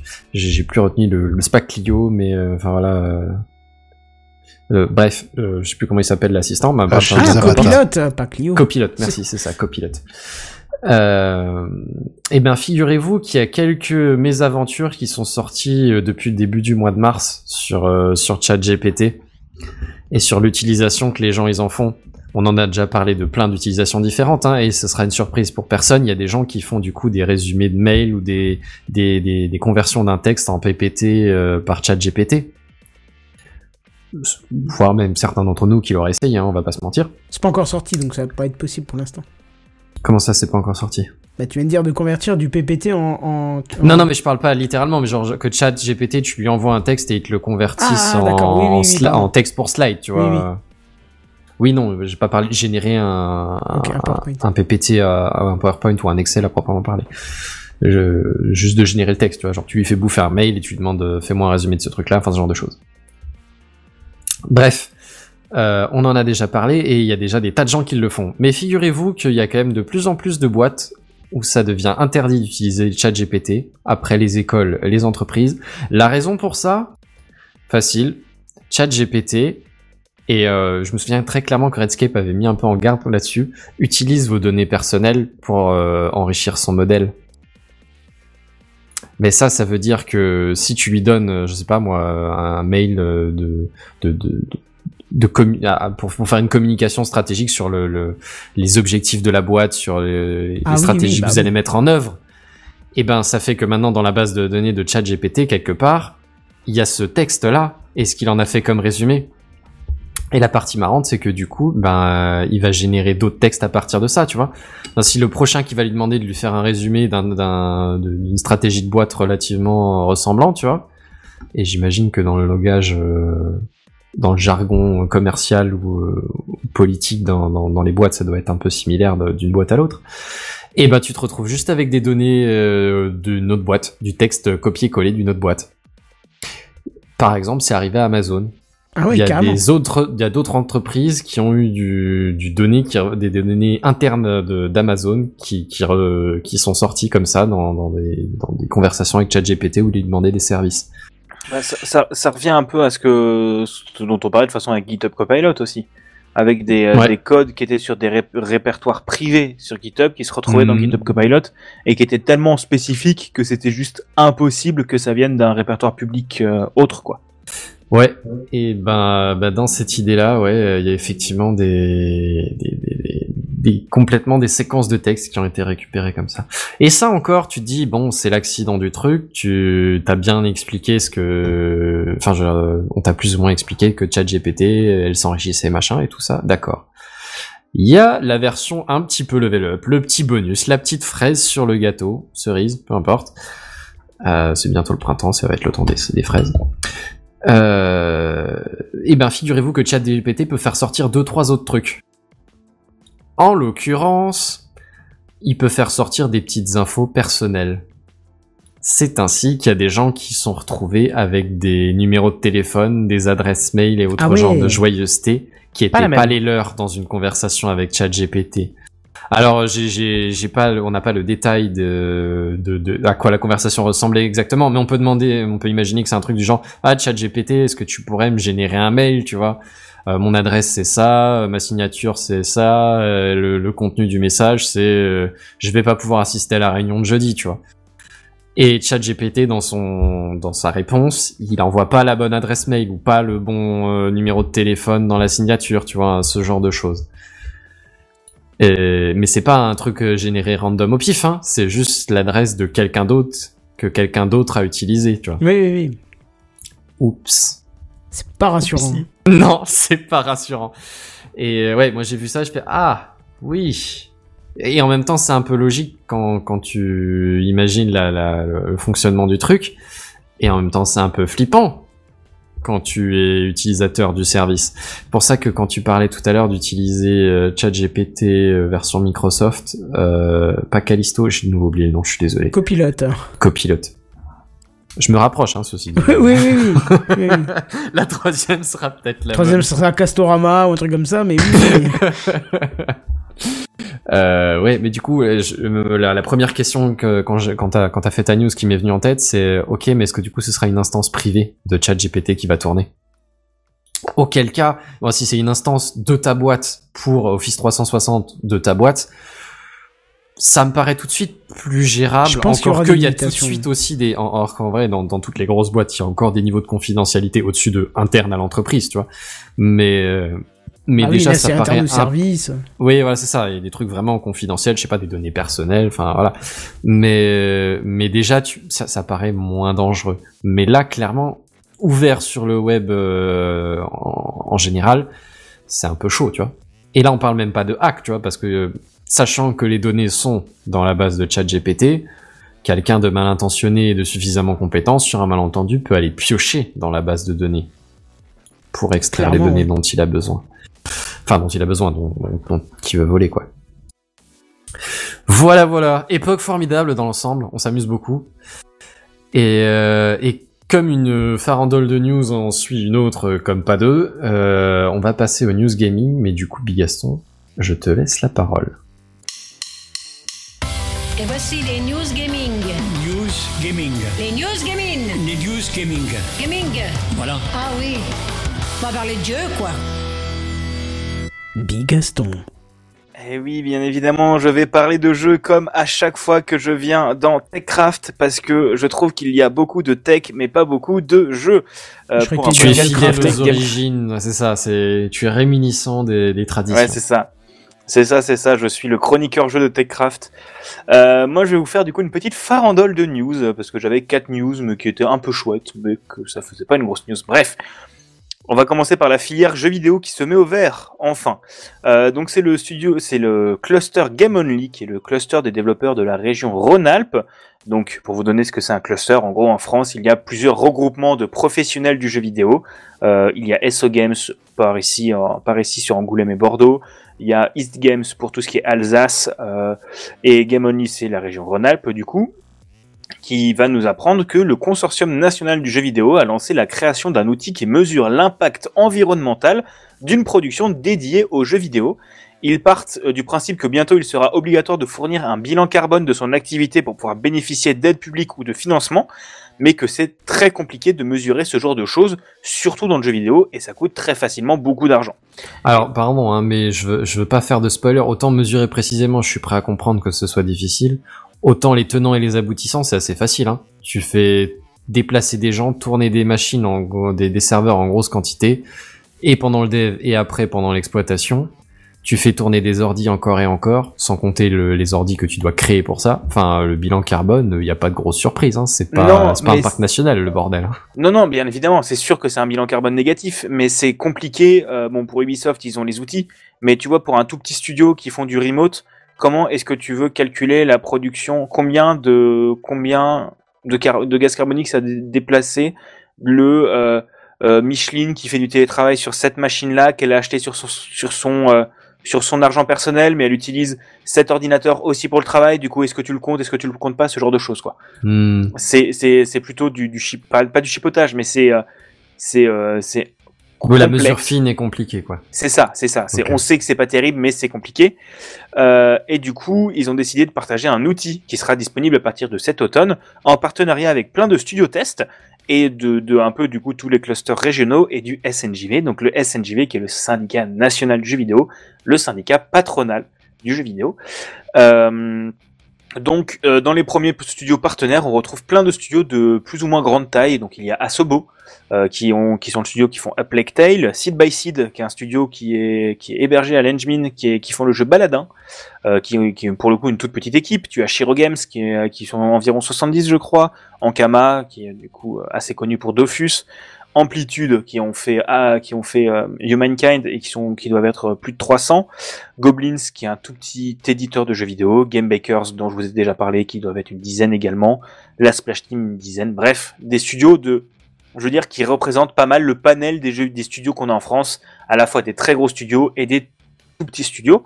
Euh, les enjeux écologiques sont quelque chose de très important à mettre en avant dans le jeu vidéo, qui reste encore trop souvent sur ses acquis, alors qu'on pourrait espérer beaucoup mieux. Entre serveurs, téléchargement et cloud gaming, on n'a pas fini d'en parler. Et rappelons que toute la droite conservatrice américaine avait hurlé au scandale quand Xbox avait euh, décidé de faire une mise à jour pour consommer, consommer moins d'électricité avec leur console. Voilà. Vraiment, ils avaient dit Oh là là, c'est de la culture woke Non, non, c'est juste économiser de l'électricité, frérot. Mais c'est-à-dire qu'ils avaient dit quoi exactement, Xbox euh, C'était, si je dis pas de bêtises, c'était une mage qui faisait que ta console se lançait automatiquement sur des périodes où euh, le réseau électrique était moins saturé pour faire ses mises à jour pendant la nuit. Ah oui, ah oui, donc oui, c'est le, C'est wokisme. euh, Ah oui, 8, vraiment, 8000%, là, c'est le début de la fin. C'est hein, c'est... En gros Ok. euh, Xbox allait regarder, euh, utilisait du coup les zones régionales pour savoir quand le réseau était, parce qu'on on peut pas stocker de l'électricité à grosse échelle, pour rappel. Euh, et donc les centrales nucléaires, tu les éteins pas pendant la nuit. Donc pendant la nuit, tu as un excédent d'électricité, alors qu'en journée, tu en as vachement moins. Et donc c'est plus intéressant de faire ces mises à jour la nuit. Mais si tu peux éviter de faire tourner ta Xbox à plein régime toute la nuit, c'est mieux. Donc en fait, la Xbox se mettait en mode repos qui consomme très peu et qui se rallume au milieu de la nuit pour faire sa mise à jour et qui se remet en mode repos qui consomme peu. Bref. Deuxième news. Bah, ils font ça aussi des fois pour le réseau aussi, hein. ou peut-être, euh, Oui. c'est peut-être Windows, je sais plus, mais il y, a- il y a quelque chose qui, il y a un truc qui fait ça aussi. euh. Non, mais bien évidemment, c'est sûr. Mais c'est, c'est, c'est, il y y a plein de choses à faire pour entre jeux vidéo et climat.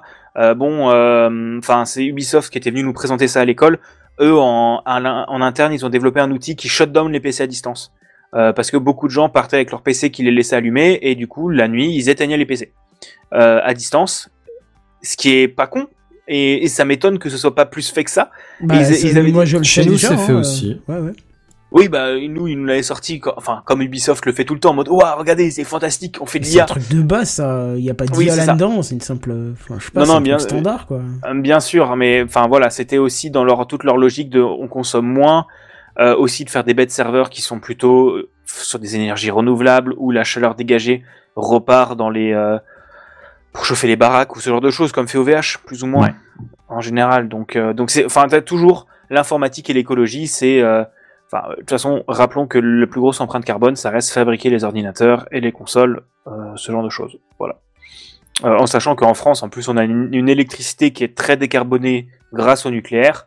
Euh, c'est pas forcément le cas dans d'autres pays, comme en Allemagne où je crois qu'ils ont relancé les centrales à charbon, ou en Chine où c'est vachement beaucoup plus sur du charbon aussi. Donc euh, voilà, ça dépend des pays. Voilà.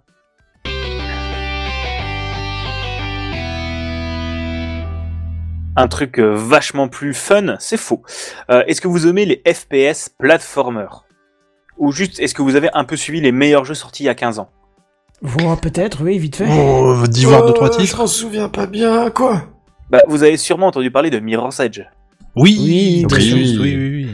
Donc c'est un FPS de, de, de parcours, de simulation de parcours. J'ai mis ça dans ma news, mais en fait c'est pas vrai. C'est pas un jeu de simulation. Bref, c'est un FPS de simulation de parcours où il faut courir le plus vite possible à l'autre bout d'un niveau dans un état totalitaire. Yamakasi, quoi. Voilà, c'est ça. C'est toute la période Yamakasi. Eh bien, si vous voulez garder ce jeu, il va falloir se dépêcher. En effet, le 28 avril 2023, EA a décidé de le retirer des différents stores. Euh, si vous ne l'avez pas, si vous l'avez acheté, pas de panique, vous le garderez bien sûr, mais après il ne sera plus possible d'y jouer. Leur argument, euh, enfin, plus possible de l'acheter et d'y jouer du coup. Hein. Ben, mais si vous l'avez, vous le gardez. Bref. Et tu peux Euh, le retélécharger si tu l'as c'est ça. Oui, ok. C'est ça. Euh, leur argument, c'est de créer des nouvelles expériences et de se focus sur le futur.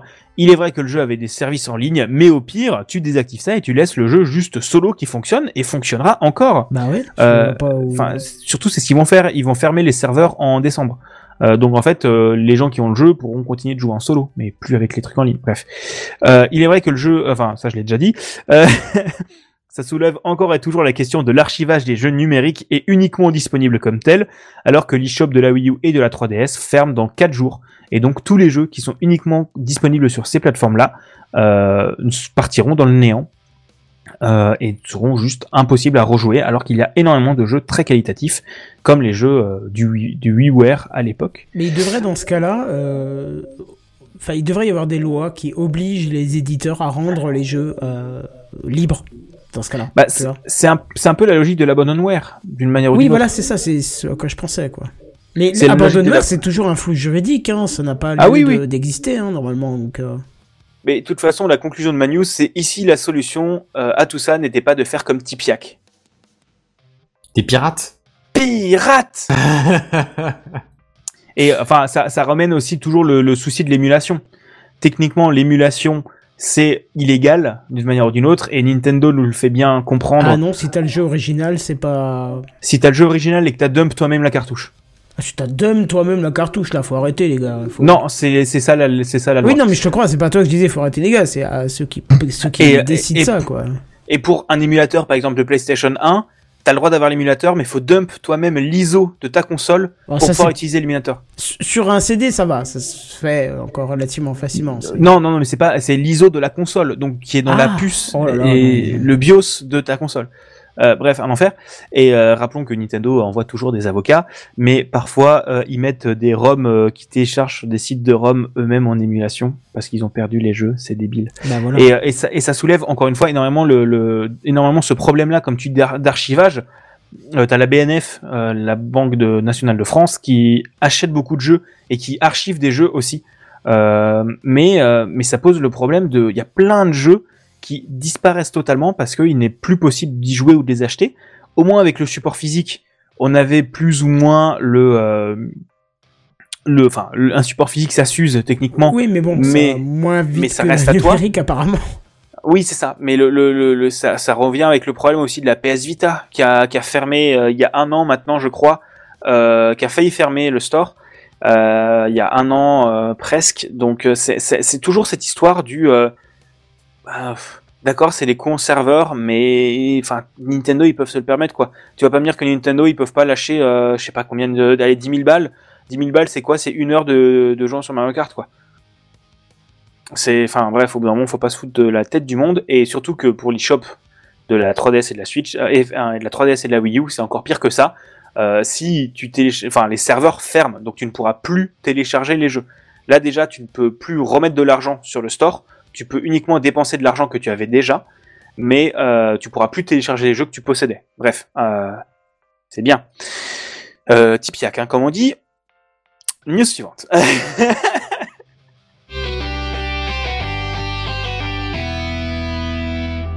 Là, on va parler d'un truc vraiment plus positif. On va parler un peu de VR.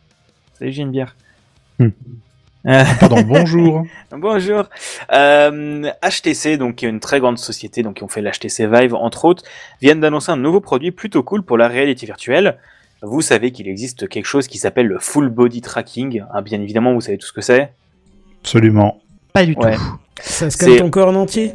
C'est le principe de, au lieu d'avoir uniquement tu suis ta tête et tes bras, c'est tu as beaucoup plus de points de suivi sur ton corps. Euh, c'était ironique, hein, le, vous savez tout ce que c'est. C'était comme la sédimentation euh, archénéenne avant de benzène. Bah, le nom parle de soi, mais ouais, j'étais pas certain. Ouais, Ouais, mais en un- gros le principe. Comme la Kinect, quoi. C'est Ouais. plus compliqué que la Kinect, mais c'est plus ou moins le même truc. En fait, Oui, la Kinect, la même chose. C'est oui, c'est plus ou moins faire la même chose. Euh, là, du coup, le principe du full body tracking, c'est tu as bon tes deux manettes qui sont traquées, ton casque qui est de toute manière traqué parce que tu fais de la VR, mais tu vas rajouter des points de tracking au niveau de tes pieds, euh, de tes genoux et de tes coudes ou de ton bassin. Enfin, ça dépend de où tu veux les mettre, quoi. En sachant euh, que euh, c'est pour l'instant, c'est il y a peu de jeux qui sont compatibles. hein. Tu peux le faire dans VRChat, qui est plus ou moins le seul à le supporter pour faire de la discussion ou de la discussion.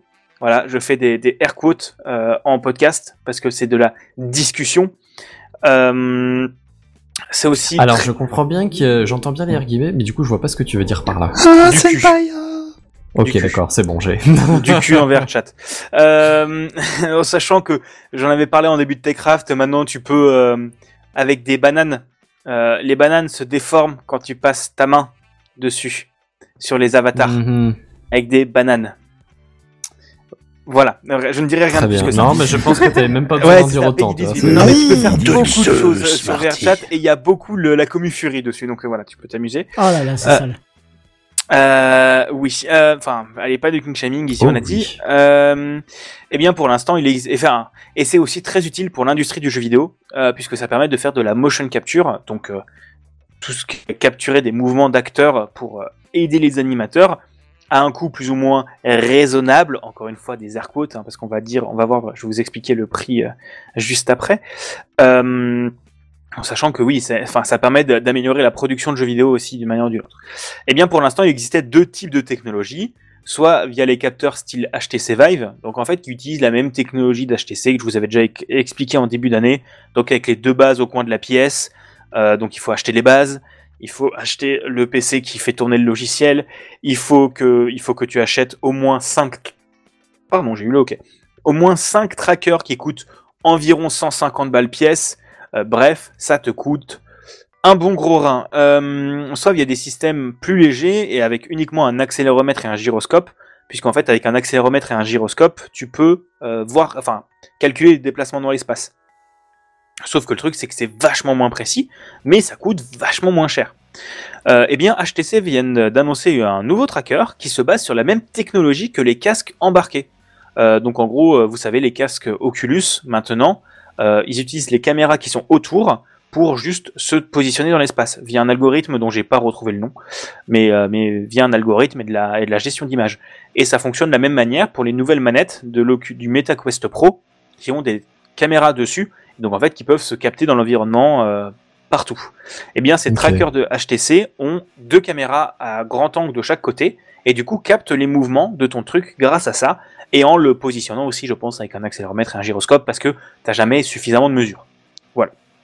Euh, on n'a pas encore le prix, on n'a pas encore la date de sortie, mais c'est cool d'avoir des systèmes comme ça qui se démocratisent et en sachant que HTC met beaucoup en avant le principe de dans le cinéma aussi, puisque les systèmes HTC sont utilisés pour faire des caméras virtuelles sur des studios.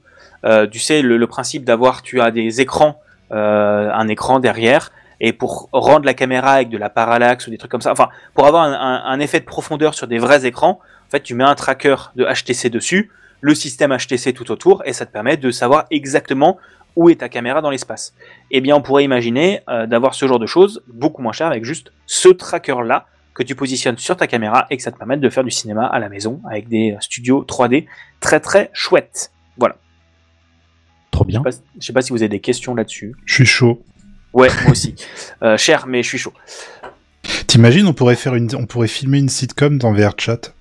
Bah, ça existe déjà. C'est déjà. Oui, je sais, mais on pourrait le faire en français. C'est. Bah, écoute, pour pour VRChat, j'en avais déjà parlé dans Techcraft. Il y a Sony qui ont sorti des trucs qui coûtent vraiment pas cher. C'est, je crois, 300 balles pour 5 trackers. Donc Oui, euh, voilà. je me souviien, oui, oui, très juste, oui. Mais que dispo au Japon pour l'instant. Ah, le gars, attends, j'ai pas de phrase en japonais. Il y a eu un abandon très très très vite. Voilà. J'ai fini. Je te laisse passer à la news d'après. Mais c'est toujours toi, non? Oui, mais. Ah, pardon, oui. Un jingle. Écoute, Audio euh, Jungle. Audio Jungle. On m'a dit, euh, il y a des jingles, donc moi je demande des jingles. Hein. Euh, Tu as bien raison. Est-ce que vous connaissez Counter-Strike? Oui, de non. Ah, contre-attaque le jeu Voilà, c'est ça. Counter-Strike, qui est un des FPS encore les plus joués euh, actuellement, donc surtout Counter-Strike Global Offensive, qui est sorti à 10 ans, il y a 10 ans. Ah oui, qui est- 10 ans déjà? Déjà, dire, c'est le dernier qui est sorti il y a 3-4 ans. Il est mais sorti non. en 2012, en août Mais alors, attends, 2012. sourcé 1.6, ça date de quand? Ça date de 2004 ou 2005. Oh non, de Dieu, je suis vieux. Ouais. Oui, ça date. ouais. c'est c'est très vieux. Et Global Offensive qui est sorti du coup il y a 10 ans et qui est encore actuellement l'un des jeux les plus joués sur Steam. hein. Je suis allé regarder juste avant l'émission, il y avait un million de joueurs euh, qui jouaient à Counter-Strike Global Offensive. Euh, bien devant, devant Dota 2, PlayerUnknown- PUBG, Ouais, j'ai essayé de prononcer le nom, euh, il est trop tard, euh, ou Apex Legends. Donc, qui est encore un des jeux les plus joués. Et enfin, de, globalement, ce que font Sti- euh, Steam et donc Valve avec, c'est Oh, t'as rajouté des skins Salut Voilà. Et le jeu se vend toujours. Et euh, ils ont essayé de sortir un mode Battle Royale qui a bidé de ouf, mais par contre, t'as toujours des gens qui vont se taper sur la même. euh, comment elle s'appelle Sand 2, je sais plus comment elle s'appelle, Desert 2. Non, oui, Dust- la map qu'on voit en 2. permanence dans les replays, euh, les Ouais, best-of machin, c'est toujours cette map. C'est ça. Eh bien, euh, Valve ont annoncé quelque chose de ouf. Un nouveau jeu est actuellement en cours de développement. Valve, ils font des jeux. Vous vous rendez compte? Euh, C'est c'est Half-Life incroyable. 3, donc. Bah, allez, euh, arrête, ça, ça n'existe euh, pas, c'est urbaine. Eh ben, techniquement, il s'appelle Counter-Strike 2, donc ce sera le dernier Counter-Strike, malheureusement.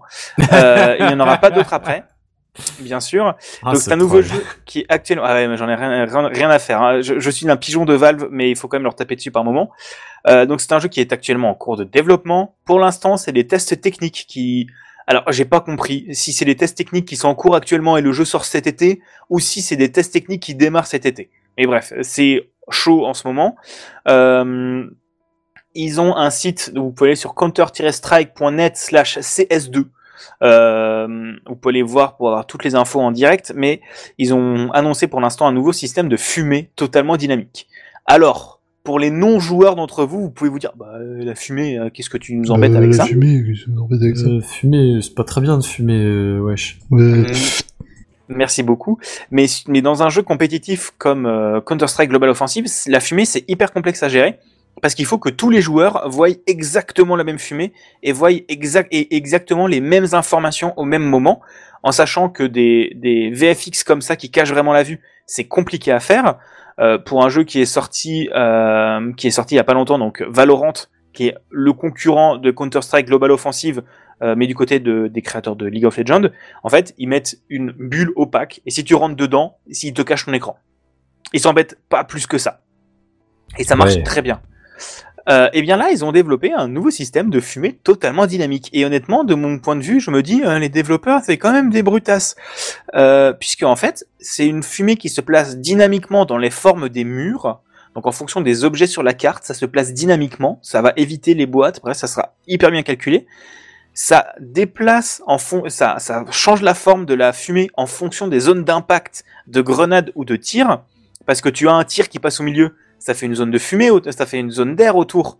Donc tu n'as pas de fumée autour. Ce qui est logique. Quand, tu, oui. quand tu balances une grenade, euh, bah, logiquement, ça On fait une onde de choc. Ça balance une grenade, ça fait une onde de choc, donc ça devrait enlever la fumée. Bah, personne le fait, sauf, voilà, ils sont en train de le, le coder, et vraiment, c'est impressionnant la démo technique. Euh, une fumée qui réagit aussi à la lumière, bref, un peu, un peu plein de trucs Donc on chouettes. est, on est vraiment dans une fumée. euh, Enfin, je- c'est fou, on parle de fumée, mais on est vraiment dans une dans un une reproduction en fait de ce que ferait la fumée en temps réel en Oui. fonction des actions.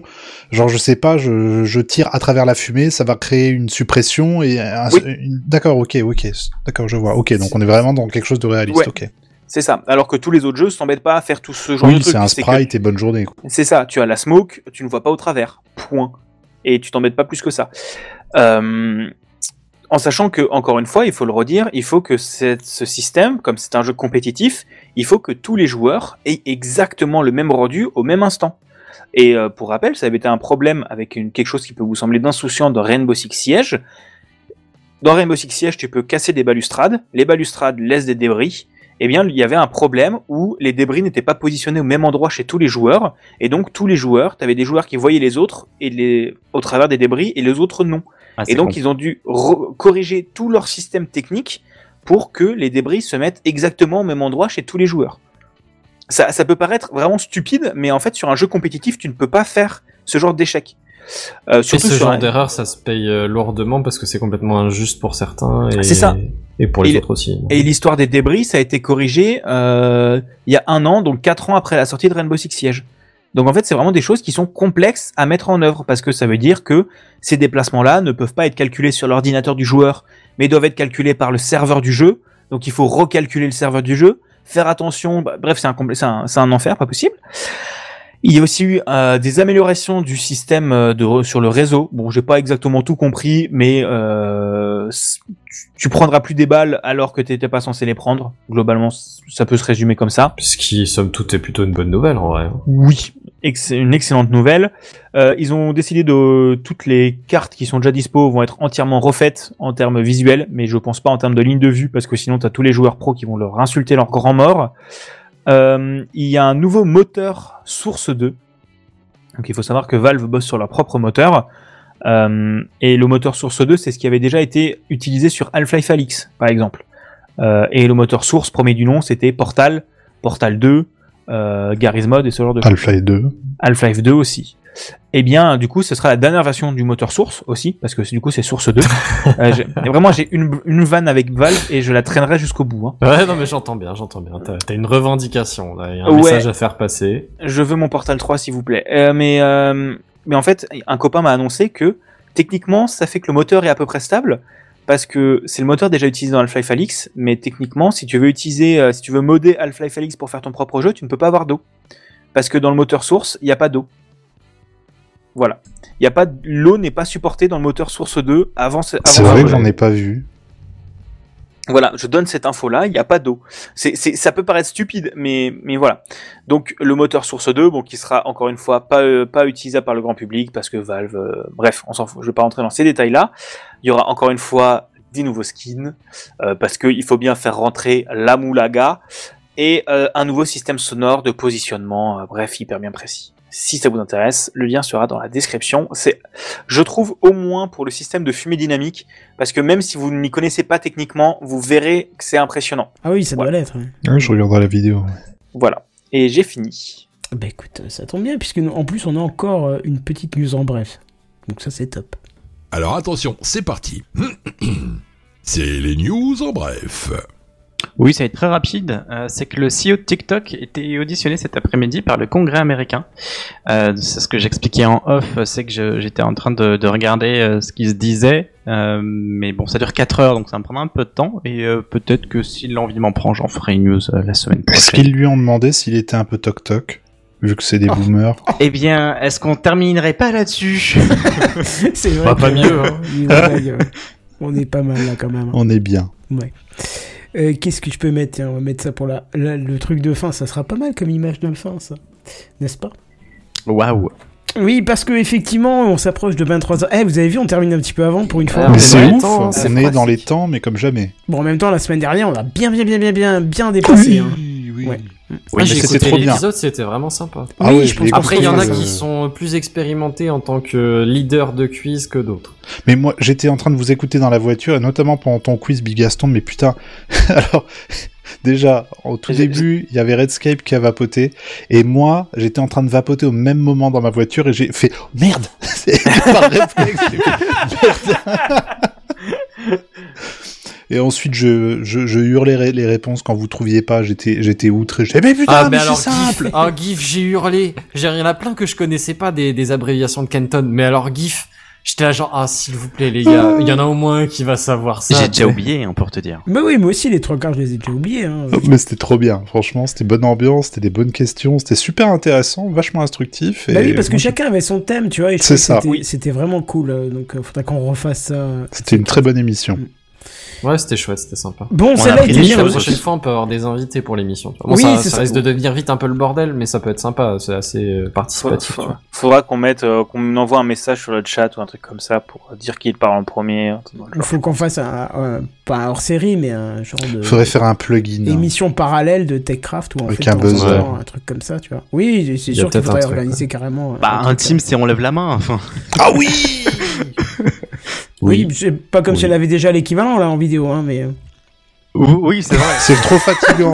Déjà, il faut que j'appuie sur un bouton pour faire push to talk. Tu ça. veux en plus que je lève la main pour répondre à des questions? On va où là? Bah oui, c'est ça, on va où Enfin. Bon, en tout cas, vous dites que la semaine dernière c'était bien, mais cette semaine aussi c'était très bien. C'était top. Bah Ouais, non, c'était sympa. Comme toutes les semaines, dire, hein. évidemment. Et puis n'oubliez pas que vous pouvez nous venir nous voir en live sur Twitch tous les jeudis dès 21h, bien sûr. Et bien sûr, le Absolument. 28 En à live. Mont-de-Marsan, le 29 à Lyon, le 30 à Toulouse, Techcraft est en tournée dans toute la France dans les meilleurs zéniths. Ça sera surtout le 8 et 9 avril à Rennes. Euh, Il y aura une petite partie de Techcraft là-bas, mais, euh, mais ça sera sympa.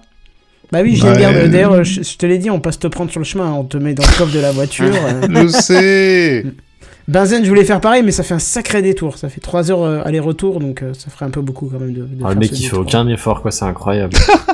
Bon, sinon, Non, je peux sur mission- la- sinon, je peux missionner Karine, elle est pas très loin, elle peut faire un crochet par chez toi, te mettre dans le coffre de sa voiture, on te transfère dans le coffre de la voiture, mais sur un petit bout, parce qu'il faut laisser de la place à JNBR, et puis... euh, Franchement, de mémoire, c'était quand même plus facile le kidnapping d'enfants, hein, je comprends les prêtres. hein. Ouais, ouais, c'est- c'est plus pratique, effectivement. Voilà, on est dans le Peggy 18 Oh, la dans violence. toute l'émission. Ah, ben oui, Ah, il est, il est 23h, c'est bon, on a le droit. Et, et- et ma montre arrête pas de, de me rappeler d'aller me coucher. Ça va, c'est pas parce que je me suis endormi hier tôt que ça y est, elle prend ses, ses aides, ses habitudes. Ah, toi aussi, t'as fait ça? Euh, oui, oui, j'ai mis ça, mais bon, bref. Euh, Qu'est-ce qu'on fait? On se retrouve la semaine prochaine si tout Ah va bah, bien? avec plaisir. Allez. Je crois que ça sera la dernière émission avant Podren si j'ai bien. Oui, je calculé. crois. semble. Donc ça Moi, sera je le pense, ouais. 402, ouais. parce que le- la veille de Podren, et, et avant le voyage, je ne ferai pas Oh, d'émission. Tu veux dire que Techcraft, c'est pas tous les jeudis? Quoi? C'est presque tous les jeudis, dès 21h. Presque tous les jeudis. C'est ça. voilà. Bon, allez, on se dit à la semaine prochaine et surtout, en attendant, à plus, bye bye Salut tout le monde. À Bonne plus. journée